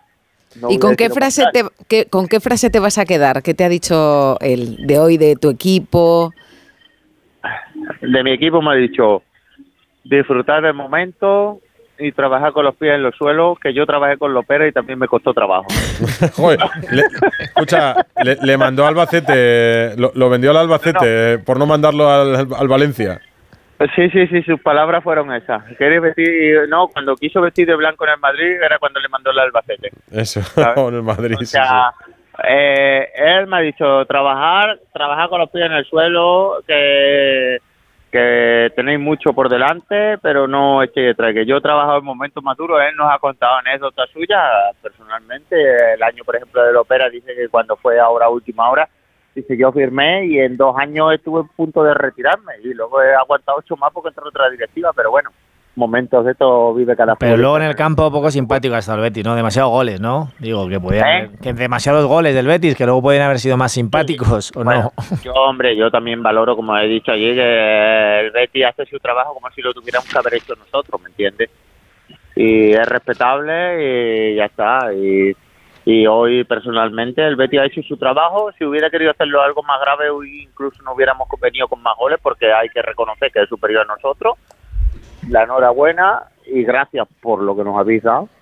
Y ya está, y nada más. El día, el día que hablamos, eh, decía el presidente que no, que Isco, que se lleve un camión de, de camisetas. ¿Cómo, ¿Cómo ha quedado el Oh. tema de las camisetas? ¿Cómo lo han hecho? El tema de las camisetas, sinceramente, yo creo que mira que han llevado y nos han dado. Yo me he traído una suya firmada por él. ¿De porque Me la Joaquín? regalado a mí personalmente, sí, de Joaquín. Anda. Pero creo que aún así y todo, mira que han traído, mira que han traído. Pero todavía no somos capaces de poner de acuerdo a todos los futbolistas. Ah, porque hay Pues que, hay hay repartirlas ahora. Ahora todos quieren todas y todos quieren todo. No, pues no les den ninguna, presidente. Que se las quede el club y que las saquen una subasta. rifa. Claro, una rifa. Sí, sí, sí. Claro, y Eso decía, mira, nos Hombre, ha contado mira, una anécdota cuando O sea, que está Joaquín bien, pero- eh, hablando así de aficionados y Joaquín se dejó el fútbol el último partido con Valencia dice que metieron en el estadio 50.000 aficionados Mm. porque es lo que cabe allí 50 52 dice y cuando hice el partido homenaje a los dos días lloviendo y todo dice 60.000 hasta en, la- hasta en los hasta en los peldaños de las escaleras dice hicimos camisetas mías para para vender a a 700 euros y dice y ponían en las redes sociales estáis locos dice y vendí 55.000 camisetas a 700 euros ¿sabes? Joder. Madre mía, pues, pues ya saben, pues, en- eh, con más razón, no la repartan entre los alguna, futbolistas. alguna, alguna algo se puede Eh, quedar. el castigo por la sí. goleada, no repartirlas. La subasta y el que quiera que la pague. sí sí sí sí así es o Ha sea habido- que Ha habido muchos Dime. aficionados del Betis, además, ¿no? Mu- Mucho, mucho. Eso es una alegría para nosotros porque nos ha sorprendido y no han parado de animar, de alegrar el ambiente. Es que ahora mismo estoy en una nube. Estaba en una nube cuando me tocó el sorteo y ahora estoy en otra nube. No, Pues no, no, no, me imagino, eh, para contar todas las historias que tenga de hoy. Además, el Betis es que tampoco perdonó Pellegrini, pues sale con Luis Enrique, sale con William José, con Carballo, con Rodri. o sea, que tampoco ha llevado el filial del Betis. No, no, ha marcado a Abde, a Sandiao, que es uno de sus hombres en forma ahora. Pues eh, Sí. nos ha encantado, la verdad que Pues sí. nos ha encantado este, este momento. ah, ¿no? ah. Nunca una goleada fue tan dulce. No, es verdad. ¿Ha merecido la pena jugar en Almendralejo y no en, eh, en el campo del Hernán Cortés? Sí, ¿no? Sí, sí, ha merecido la pena por todo. En general, ¿qué te voy a decir? La recaudación, por ejemplo, claro. Todo, por todo. Por comodidad, por recaudación, por ambiente, por todo. Pues presidente, que el año que viene celebremos otra eliminatoria de Copa. A ver si ya tocó el Betis, que toque el Sevilla, que también no queda mal, desplaza mucha gente. Sí, yo repetiría por el Betty otra vez. Ah, bueno, pues nada, pues nada. Que se abone el Betis a jugar con el Hernán Cortés. Presidente Juan Espinar, muchas gracias. Un abrazo. Hasta luego. Pues eh, son algunas de las historias de Es la Copa. que- no, Hemos no, sacado es- unas cuantas, No, ¿eh? Es que tengo, mira, me duele la mandíbula porque no dejo Te de decía sonreír. yo, Rocío, que te ibas a reír con estas historias de la Copa, que te lo ibas a A mí pasar me bien. encanta, que me lo ibas a encanta la disfrutar. 12 y 48. Pues vamos a contar también historias que no son de Copa, pero que vienen al caso de la próxima jornada de Liga en Primera División. Radio Estadio Noche. Radio Estadio Noche. Rocío Martínez y Edu Pidal. Yo creo que no, porque ya es mayor para volver. Si le hacen un partido de homenaje, estaría bien. Un saludo, Ramón desde León. Un saludo a Ramón. Un saludo a León. A claro León y a sí. Ramón y a todos. Y a ti, Ana, también. Un Sí, saludo. vengo a contaros una de las historias también bonitas que nos ha dejado la Copa, que se puede ver en nuestra cuenta de Twitter, en arroba Radio Estadio N. Un niño Ah, sí. de Buñol. Lo has contado, ¿verdad? Sí, sí, Eh, sí. Pues es, es que nos están llegando muchísimos comentarios en este vídeo que estamos Porque poniendo. está en Radio Estadio Noche, en el Twitter de Radio Estadio Noche. Muy bien, pues recuérdalo, por si la- alguien se ha enganchado un poco está más todo el tarde. mundo encantado con, eh, con esta historia de la Copa y es que la Copa mola al final. Pero recuérdalo, recuérdalo. Pues que esto, eh, el niño de Buñol, que ha ganado la Real Sociedad, por cierto, y está clasificada para la segunda ronda, le ha dado taque cubo la camiseta de este niño y este niño se lo ha agradecido de qué forma, pues con lo que tenía, con una bolsa de patatas. Se ha ido al banquillo y le ha regalado su bolsa de patatas. ah, bien, porque eh, decían o sea, son patatas. Confirmamos que han sido patatas. Yo creo que son patatas, ¿no? Más ricas todavía. Yo a todas estas cosas las llamo patatuelas. Cuando No. apunto la, la lista de la compra digo patatuelas. Un día- Casi- Ahora que dices patatas y gusanitos para ataque cubo, un día habría que preguntar por qué se han dejado de comer pipas en los banquillos de fútbol. Si antes se comían, Bueno, ¿no, Esteban? Y- y yo Sí, creo que Cayetano sí. tiene un- una respuesta para eso, porque me está ya pasado, ¿no? No, ya, hombre, pero eso es el público, Sí, la grada, ¿no? sí. Pero los jugadores eh, dejaron de comer pipas y antes lo permitían, Esteban. Pero ¿cómo van a comer los futbolistas pipas? Hombre, que no. Sí, sí, sí, sí, se Pero, comían de pipas. verdad, pero, Hombre, sí, pero de si hecho, eso es un horror iban antes de hacer deporte. Iban con las botas en la mano y la bolsa de pipas en la otra. De hecho, fíjate, el día que yo Alguno primera- hasta fumaba, recuerda Ana, es verdad. Alguno le vimos echar algún pitio en algún campo de fútbol. No, entren- entrenadores muchos y a un jugador en algún le cambiaban. Yo te recuerdo de alguno, que no voy a decir el nombre, le cambiaban. No digas y si una camisa blanca y debajo de la camisa se veía la cajetilla de, de Malboro, creo que era en aquel momento. Y las, y las pipas sí se comían. Sí, y yo, mira, yo el día que debuto, debuto, eh, bueno, porque puse a un compañero, yo luego iba a jugar con el filial y me pillaron, bueno, no eran pipas, pero me pillaron comiendo una mandarina para, bueno, para coger no un poco de fuerzas. Y justo, justo, escondiendo las cáscaras de la mandarina, intentando esconderlas para que no, no tirarlas por ahí, pues, pues es cuando pusan a, a Mora, que era portero, y tuve que salir yo. con la mandarina en la boca todavía. Pues casi, casi, casi, casi, sí, sí. ¿Qué ibas a decir, La mandarina. Cayetano. También es muy tiene mucha muy buena digestión la mandarina, la mandarina, las pipas, todo eso es buenísimo para jugar al fútbol. No, iba a decir que en, en el 96 estuve en la concentración de Croacia, Sherwood, estaba en el bosque de Sherwood en Inglaterra y, y estaba fumaban como carreteros, era una cosa tremenda los los croatas, eh, y compañía. Y, y sí, pero era otra época, allí no habían entrado todavía los nutricionistas. Eh, Cayetano, no se juega peor al fútbol que ahora, ¿eh? No, no, no, no. Se, se de maravilla, pero. Pero, o sea, de verdad, no vamos a defender ni eso ni las pipas. o sea, no, no, no, no, no, no, a lo que voy es que, no, no, no, a lo que voy es que, eh, que a veces mucho análisis da parálisis, quiero decir, que, que queremos meter tanta gente alrededor del futbolista que lo que hacemos es liarle. Yo creo que dejar al futbolista ser feliz, ser feliz, eh, a veces es más importante que un momento puntual que como es una pipa, una mandarina, etcétera. Eso es verdad. Eh, Alberto Pereiro, buenas noches. Pues no fumaban los campeones del mundo de 2010. ¿Qué va? Ninguno, además. ¿Qué tal? Buenas noches a todos. Muy ¿Cómo buenas. estáis? Bueno, hombre, en las celebraciones, cada uno. Mira, donde no se va a fumar ya Y los del baloncesto. hombre, pero el aspecto físico, yo creo que ahora la exigencia física es, ¿no? Mm, Hombre, ahora no les da. Más importante, ¿no? vamos, eh, antes sí que es verdad que. Bueno, pues oye, si salían de fiesta a tomarse un algo y se fumaban Bueno. un cigarrito, pues tampoco pasaba nada. No, pero antes se cometían excesos. eh, me acuerdo de Gascoigne en su autobiografía, cuenta como lo, en, el mun- en el en Bueno, pues que eso es pasarse el juego, no es un exceso, bueno, ¿eh? claro, era, era, era, bueno, unas borracheras. eh, Claro, pero ponéis Mundial, casos ¿eh? extremos, ¿eh? Sí, sí, Sí. son casos extremos, claro. Es verdad. Y, y el de otro futbolista que contabais también. Eh, Alberto, ¿cómo está el Madrid? Que el fin de semana Bueno. toca el rayo. Sí, eh, es una semana bastante tranquila. Eh, entre la gala del Balón de Oro, la renovación de Vini. eh, el Madrid ha decidido en el día de hoy que eh, no se iban a anunciar todas las renovaciones seguidas por eh, aquello de no decir que la primera es la más importante que la segunda y que la tercera. Y se van a esperar unos días para anunciar primero la de Rodrigo y luego la de Militao. Y en cuanto a eh, cómo está la plantilla, bueno, pues ya sabemos todos que Chouameni está para dos meses fuera. Eh, hay alguno que piensa que puede ser un pelín menos, pero eh, no hay eh, esperanzas de que pueda aparecer casi en lo que queda de 2023. Lo de Courtois y Militao ya lo sabe todo el mundo. Ceballos sigue sin entrenar. Se ha lesionado Mendy otra vez. Bueno, no se ha lesionado. Hoy no ha ido a entrenar y se ha quedado en el, en el gimnasio. Algo le pasará, está claro, pero bueno, tampoco es novedad porque esto cada mes lo cuento una vez.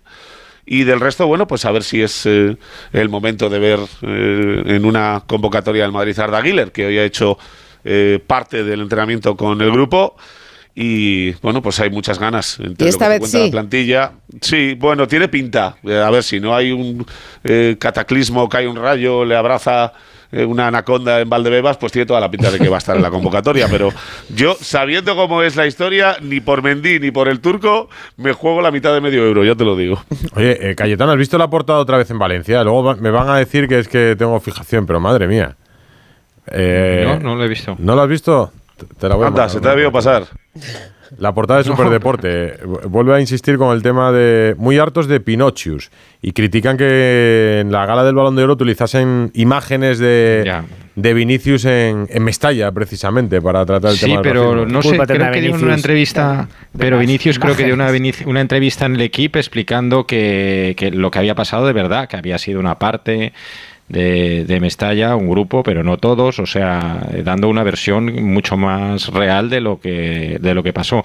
Pero sí que aquí lo que hay indignación, a ver, y, y eso sí que se tiene que entender, es que ha habido casos eh, de racismo contra Vinicius en Montjuic, que en el clásico, anteriormente en, en Sevilla, y no ha habido cierre de, de grada y tal, o sea, que se cogió un poco es, es el Valencia ese partido, que es verdad que se paró y él señaló al que lo había hecho y tal, pero que el racismo es un problema generalizado y que no es solo una cosa de, de Ya, pero, lo que no estadios. atacar entonces es a la persona que lo sufre.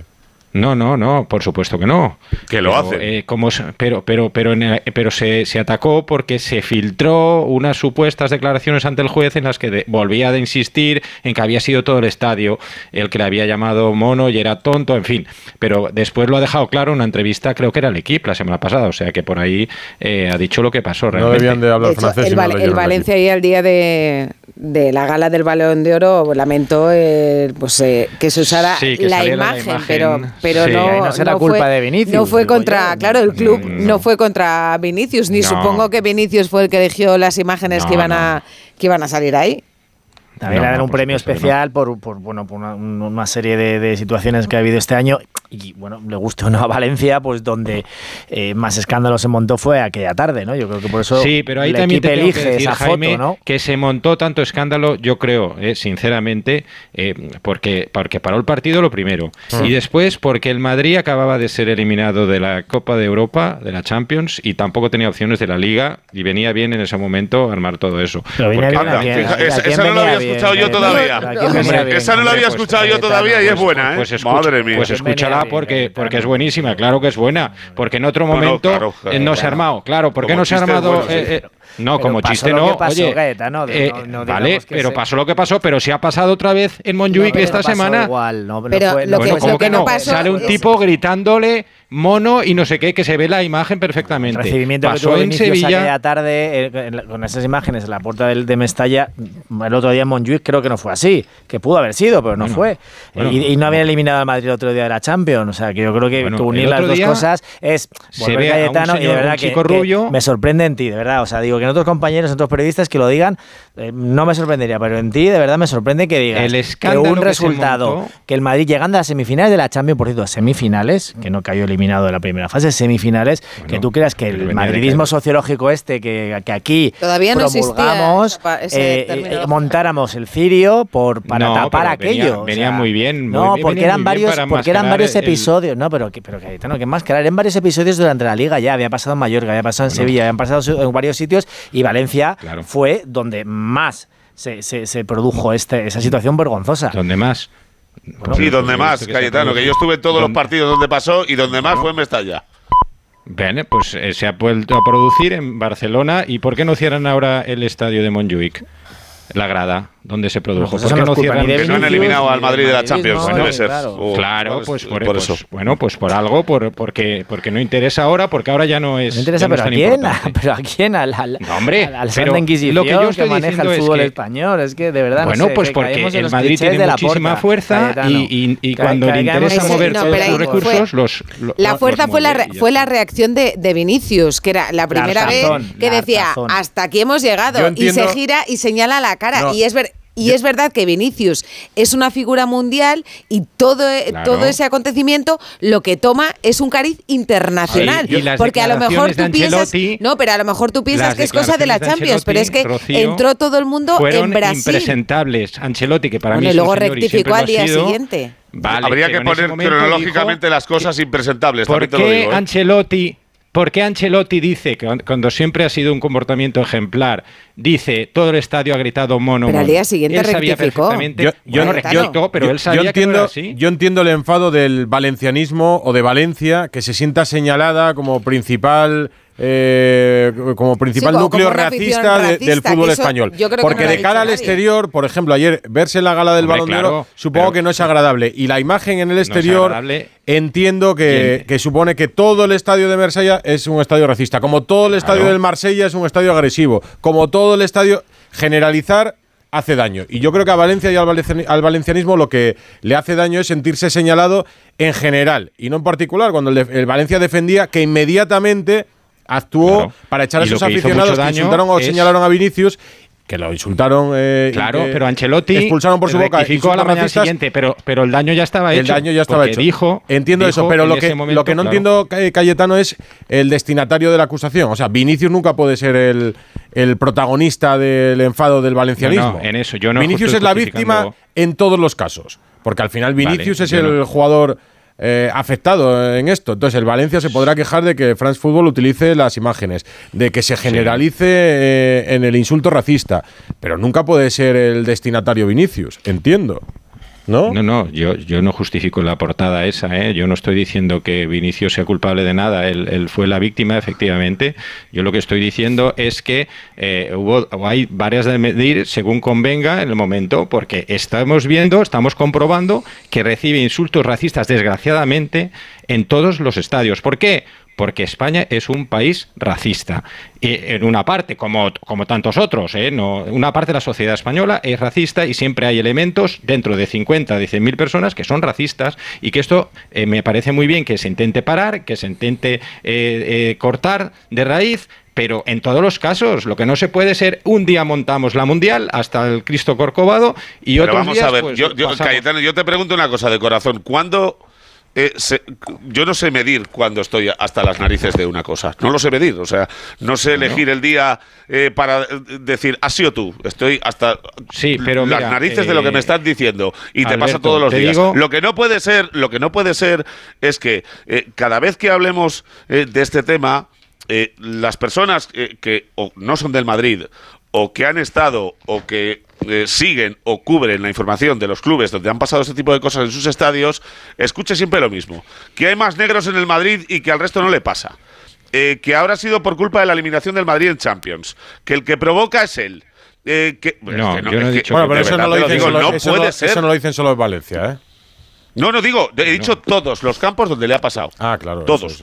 Yo, Que la explicación es no, esa. No es que hay ocho negros más en el Madrid y a ninguno le dicen nada. Vinicius esa tarde que anima de versión tiene contra el Valencia. Vinicius no tiene ningún problema Pero que se puso a llorar en el campo, por. Dios. Cuando ese chico siente lo que siente esa, tarde. a segunda al público, se tocó bueno, Eso fue después. Después de todo eso. Eso fue después. Después de todo eso. una tarde que a cualquiera se le podemos desear. y Vinicius en ese momento no está pensando ni en el Manchester City, ni en la. Champions, ni en nada. O sea, él siente lo que siente después de varios no, pero yo no digo por Vinicius, perdona, yo no lo digo por Vinicius en la Champions. Yo digo por las declaraciones de Ancelotti. Ancelotti en ese momento le venía perfecto desviar la atención porque venía estamos todos de acuerdo en eso, y él claro, también pues yo lo digo por Ancelotti, yo no lo digo por, por Vinicius. Yo Ancelotti Pero es una persona a posteriori, que a la que admiro que- y a la que respeto Esteban. mucho, pero que ese día se equivocó gravemente. Se para equivocó, mí. claro.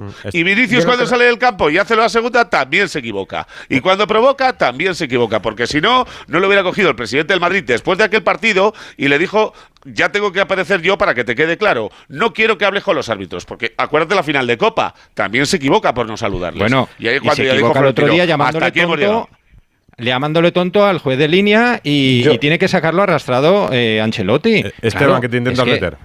Sí, me intento meter porque quería comentar dos cosas. Una, eh, niego la mayor que España sea un país racista, entre otras cosas porque si el otro de Monjuy fueron, no sé, vamos a poner 10, en 49.000, eh, no sé qué hay que considerar, quiero decir, para que algo, algo sea tendencia. Es un país donde hay racistas. Vamos a dejarlo Yo- así. Yo no he dicho, perdón, yo me. Es O sea, un país quiero donde decir, hay yo he jugado en muchos racismo. campos de España o en todos, he tenido muchos compañeros negros y nunca han sufrido un, un- un abuso o un, un acoso de racismo, sí de maleducados, pero no, no, no puedo permitir o entender que España es un país racista. Y otro, el tema de Vinicius, pues eh, yo creo, y lo estamos comentando aquí, y además estaba Pereiro en la primera creo, tertulia que yo intervino en Dacero, que dije que posiblemente en su camiseta, o el recuerdo que tengamos Vinicius, va a ser lo que él quiera.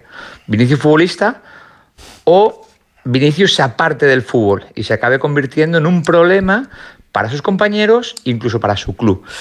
Ahí él, de él va a depender y de la gente que le rodea va a depender. Y de momento la tendencia no es buena.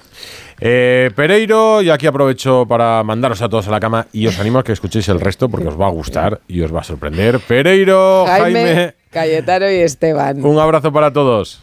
Buenas noches. Chao. Con una sonrisa os vais a casa, ¿no? Sí, sí. Siempre. Sí, siempre, claro. por Dios. ¿Eh? Muy divertido. De escuchar a Guerrero como para no. Nos ha encantado teneros aquí. Una y seis. Gracias. Chao. Radio Estadio Noche. Rocío Martínez y Edu Pidal. Radio Estadio Noche. Rocío Martínez y Edu Pidal.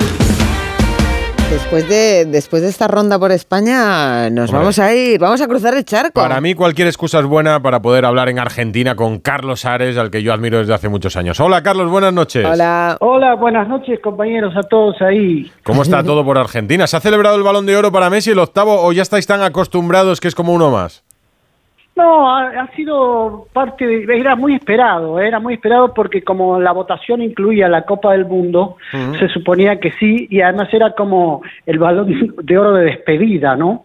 Es- ya está, este, ya él mismo admite que, que ya está en el tramo final de su carrera, así que era como reconocerle como esos, este, como fue alguna vez, recuerdan para Alfredo Di Stefano que le dieron el super balón de oro. Sí. Eh, bueno, yo creo que ahora le queda nada más que es el super balón de oro que se hará, calculo yo que a fines de esta década, de esos que porque cuenta tres décadas el super balón y ya será como pasará, el jugador entrará en la leyenda ya, ¿no? Pero, Eh, ¿y va a ir, va a ir allí? ¿Se espera que vaya a Argentina a ofrecer, no sé, si le, le vais a preparar ahí algo como lo del Mundial, ¿no? Que fue una cosa sencillita, ay, de todo Buenos Aires en la calle, que tuvieron Claro, que llegar bueno. en helicóptero los jugadores. Claro, no están las condiciones sociales ahora para ninguna fiesta. ¿eh? Argentina está entre dos elecciones, las elecciones generales, ahora el balotaje, eh, en situaciones dramáticas, de, de- de condición social dramática, situación económica. Supongo que ustedes siguen las Sí, sí. noticias. ¿En la segunda vuelta el favorito es el peronismo o no?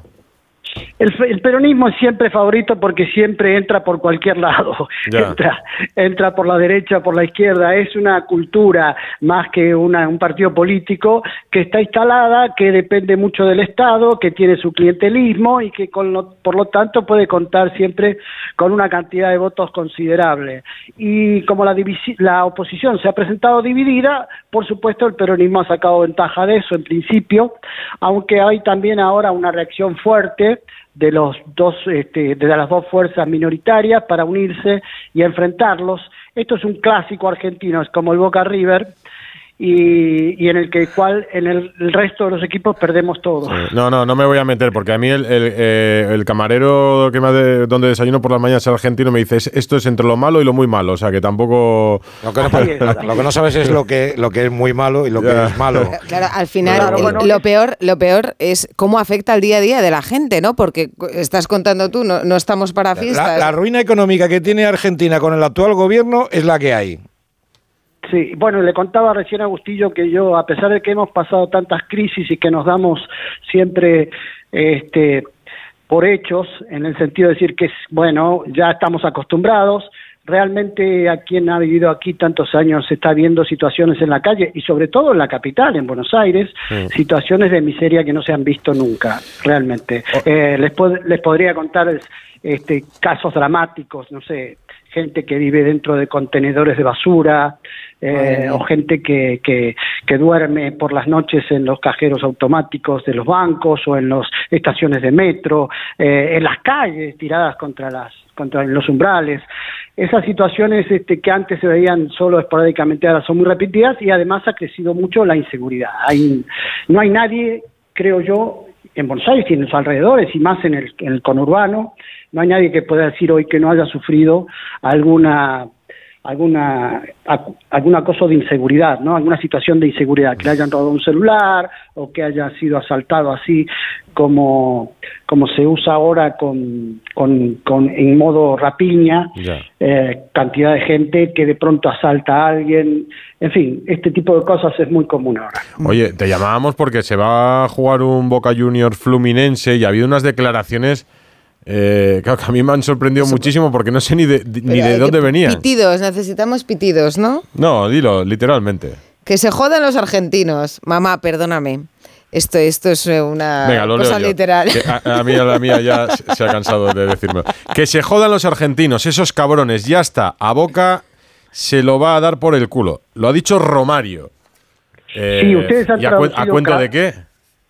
Ustedes han traducido cabrones porque en realidad parece ser que dijo en la declaración a Globo, dijo de- esos esos filios da, da Sí, puta. sí, eso es, Así que bueno, pero Romario, el Baiciño, recuerdan el Chapulín, uno de los más grandes goleadores de la historia.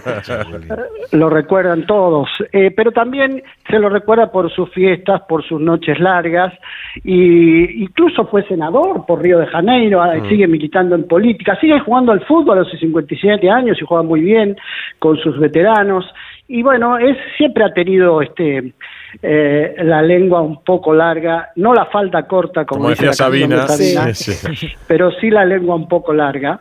Y nada, este, se ha tomado aquí como de quien viene. También ha hecho una mención de Ancelotti, recuerdan, que le dijo que tampoco quiere a Ancelotti porque él quiere que continúe como técnico de la selección brasileña el actual técnico de Fluminense, Fernando Diniz. Así que bueno, nada, este, aquí no ha, no ha pasado a mayores, lo que sí ha sido sí muy comentado y criticado en Argentina eh, son las amenazas de la torcida del Fluminense, ¿no? Que a su vez se enfrenta con una barra terrible como es la barra del Boca, la 12, y hay publicado, hay amenazas cruzadas, eh, la, la gente de Fluminense dice que para el racista una piña en la boca y la 12 amenaza que si nos buscan nos van a encontrar. Ha habido ayer una, un asalto de estos piraña en la playa de Río de Copacabana, 10, este, unos 10 hinchas del Boca que estaban tomando solo en la playa fueron asaltados por un grupo de 20 personas. Luego todo lo robado se mostró en redes sociales, la- las camisetas, lo- las banderas del Boca y demás. Creo yo que son nada más que escaramuzas que no van a progresar porque la policía de Río eh, muy fuerte, muy dura, ha advertido, ha también advertido a los, a los fanáticos que vayan a ir ahí al estadio, que no se acerquen al estadio si no tienen entrada, como ocurriría en un partido aquí en Argentina. Va a haber tres cordones policiales, digamos. Me parece que va a estar bajo control, como sucedió en el Mundial 2014, por ejemplo, sabiendo que iban muchos hinchas argentinos. Eh, Boca tiene ya 20.000 entradas vendidas, que es la que les correspondían, pero también hay otros 10.000 hinchas que han comprado las entradas generales, con lo cual se estima O que habrá más de 10.000. eh, hay 20.000 hinchas de Boca que van a Río de Janeiro. Madre mía.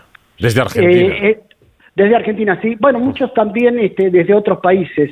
El estadio tiene capacidad para casi 80.000 personas, pusieron a la venta 20.000 para cada equipo, los del Boca se vendieron en dos horas y luego pusieron a la venta también entradas generales, con los cuales se estima que habrá unos 30.000 hinchas del Boca y otros tanto en las playas sin entradas, pero al- acercándose al estadio por si hay fiestas después. Hoy los despidieron, hoy viajaron en, el, en avión a la tarde para Río de Janeiro y le hicieron una despedida, como se llama acá, banderazo. Hay también otras cosas muy graciosas en- con relación a este partido, aparte del fanatismo de los del Boca, que son muy populares aquí, como saben.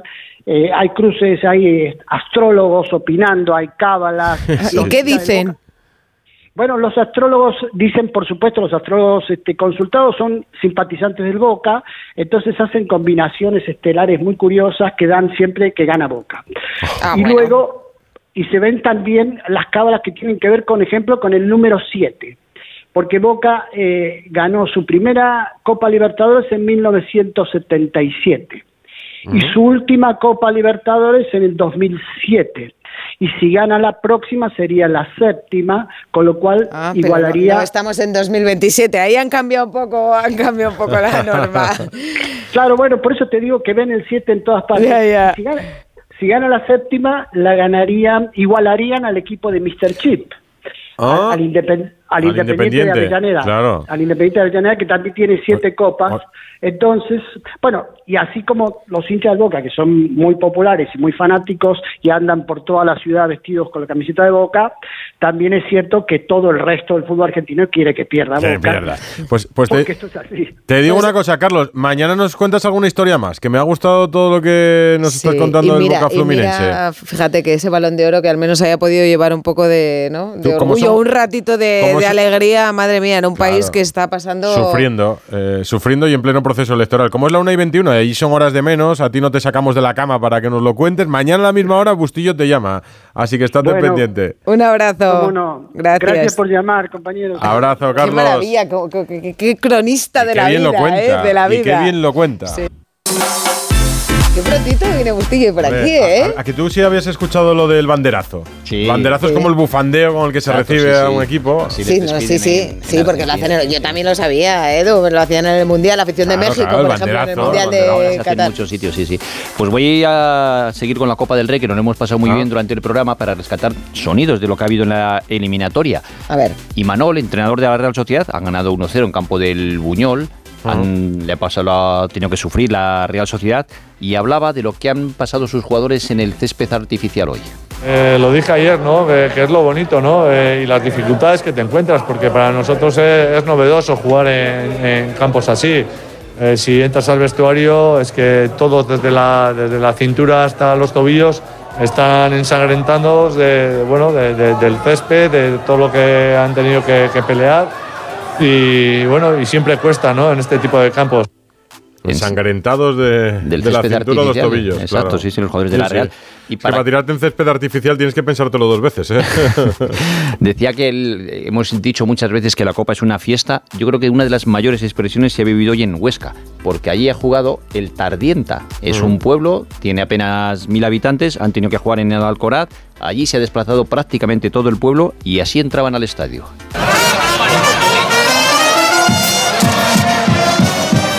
Con una charanga. Mira, Así entraba la afición del Tardienta al me gusta una charanga, Bustillo. Hombre. eh. Hay que vivirlo. Recuerda Es esto. que los que somos de pueblo Exacto, nos gusta mucho la charanga. Sí, sí. Otros, por ejemplo, los del Turégano, para animarse. El Turégano ha jugado en Segovia, en la Albuera. Sabes que es un equipo de un pueblo también de mil habitantes, tiene muchas curiosidades. Hay tres parejas de hermanos en, en el equipo del, del Turégano. Y hoy, antes de empezar el partido, daban el grito de guerra en el vestuario. Este tiene mérito, ¿eh?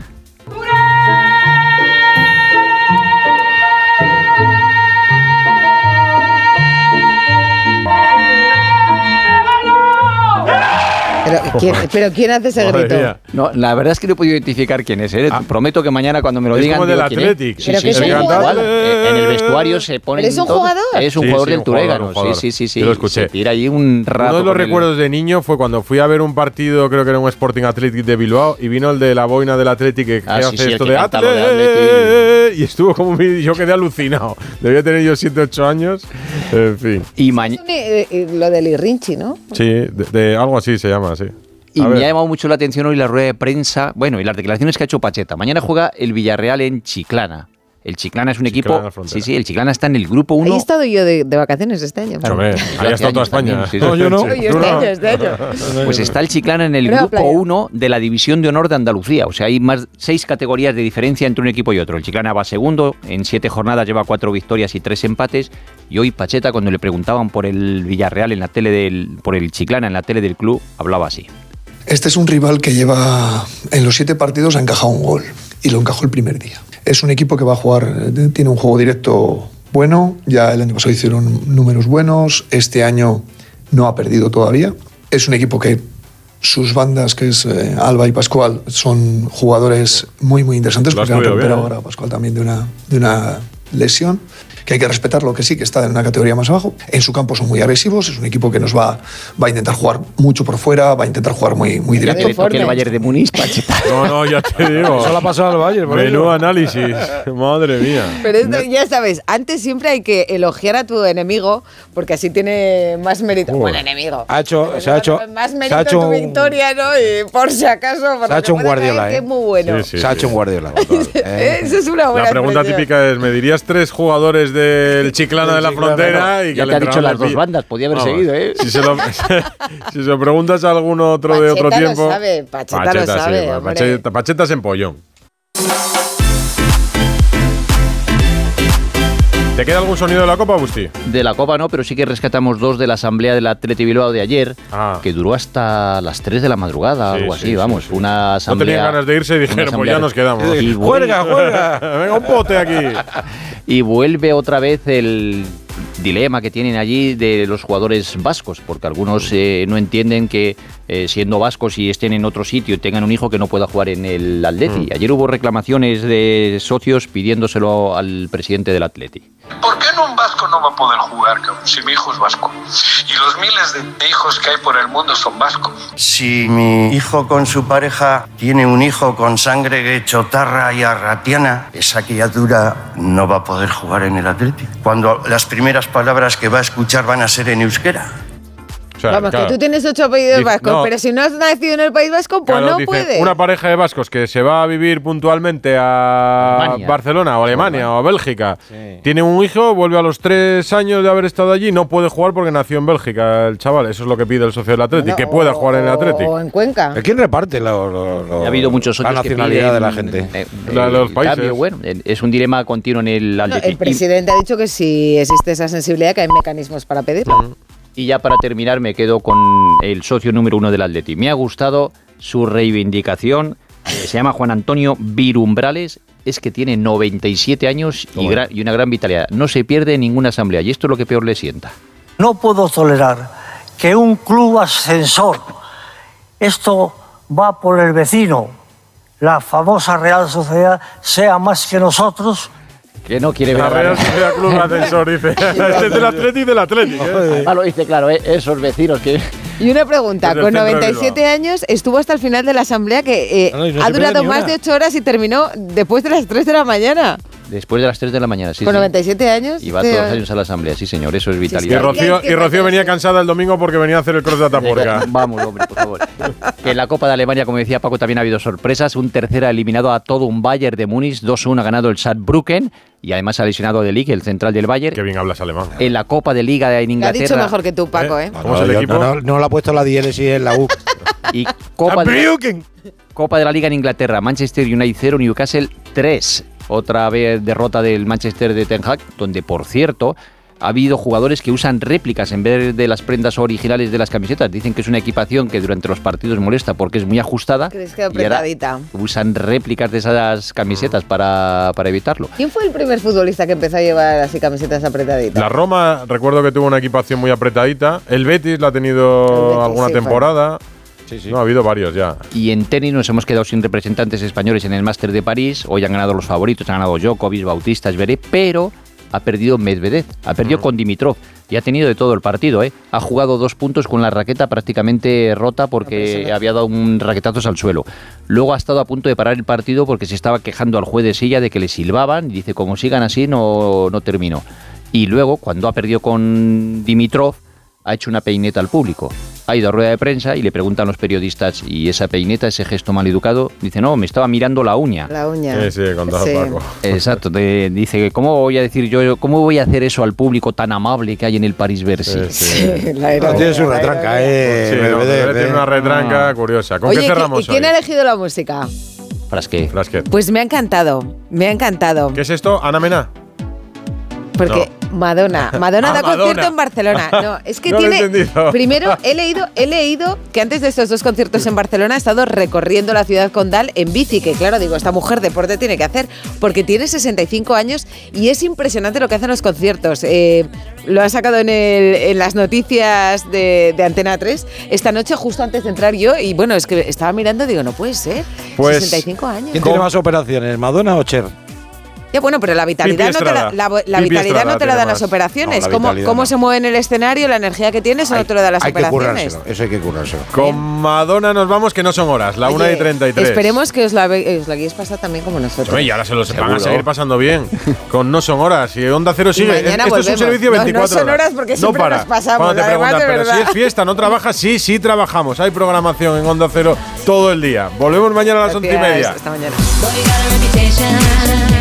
But you're gonna have to prove it. I see a little hesitation. Am I gonna have to show you that if it feels right, get on your mark, step to the beat, boy, that's what it's for.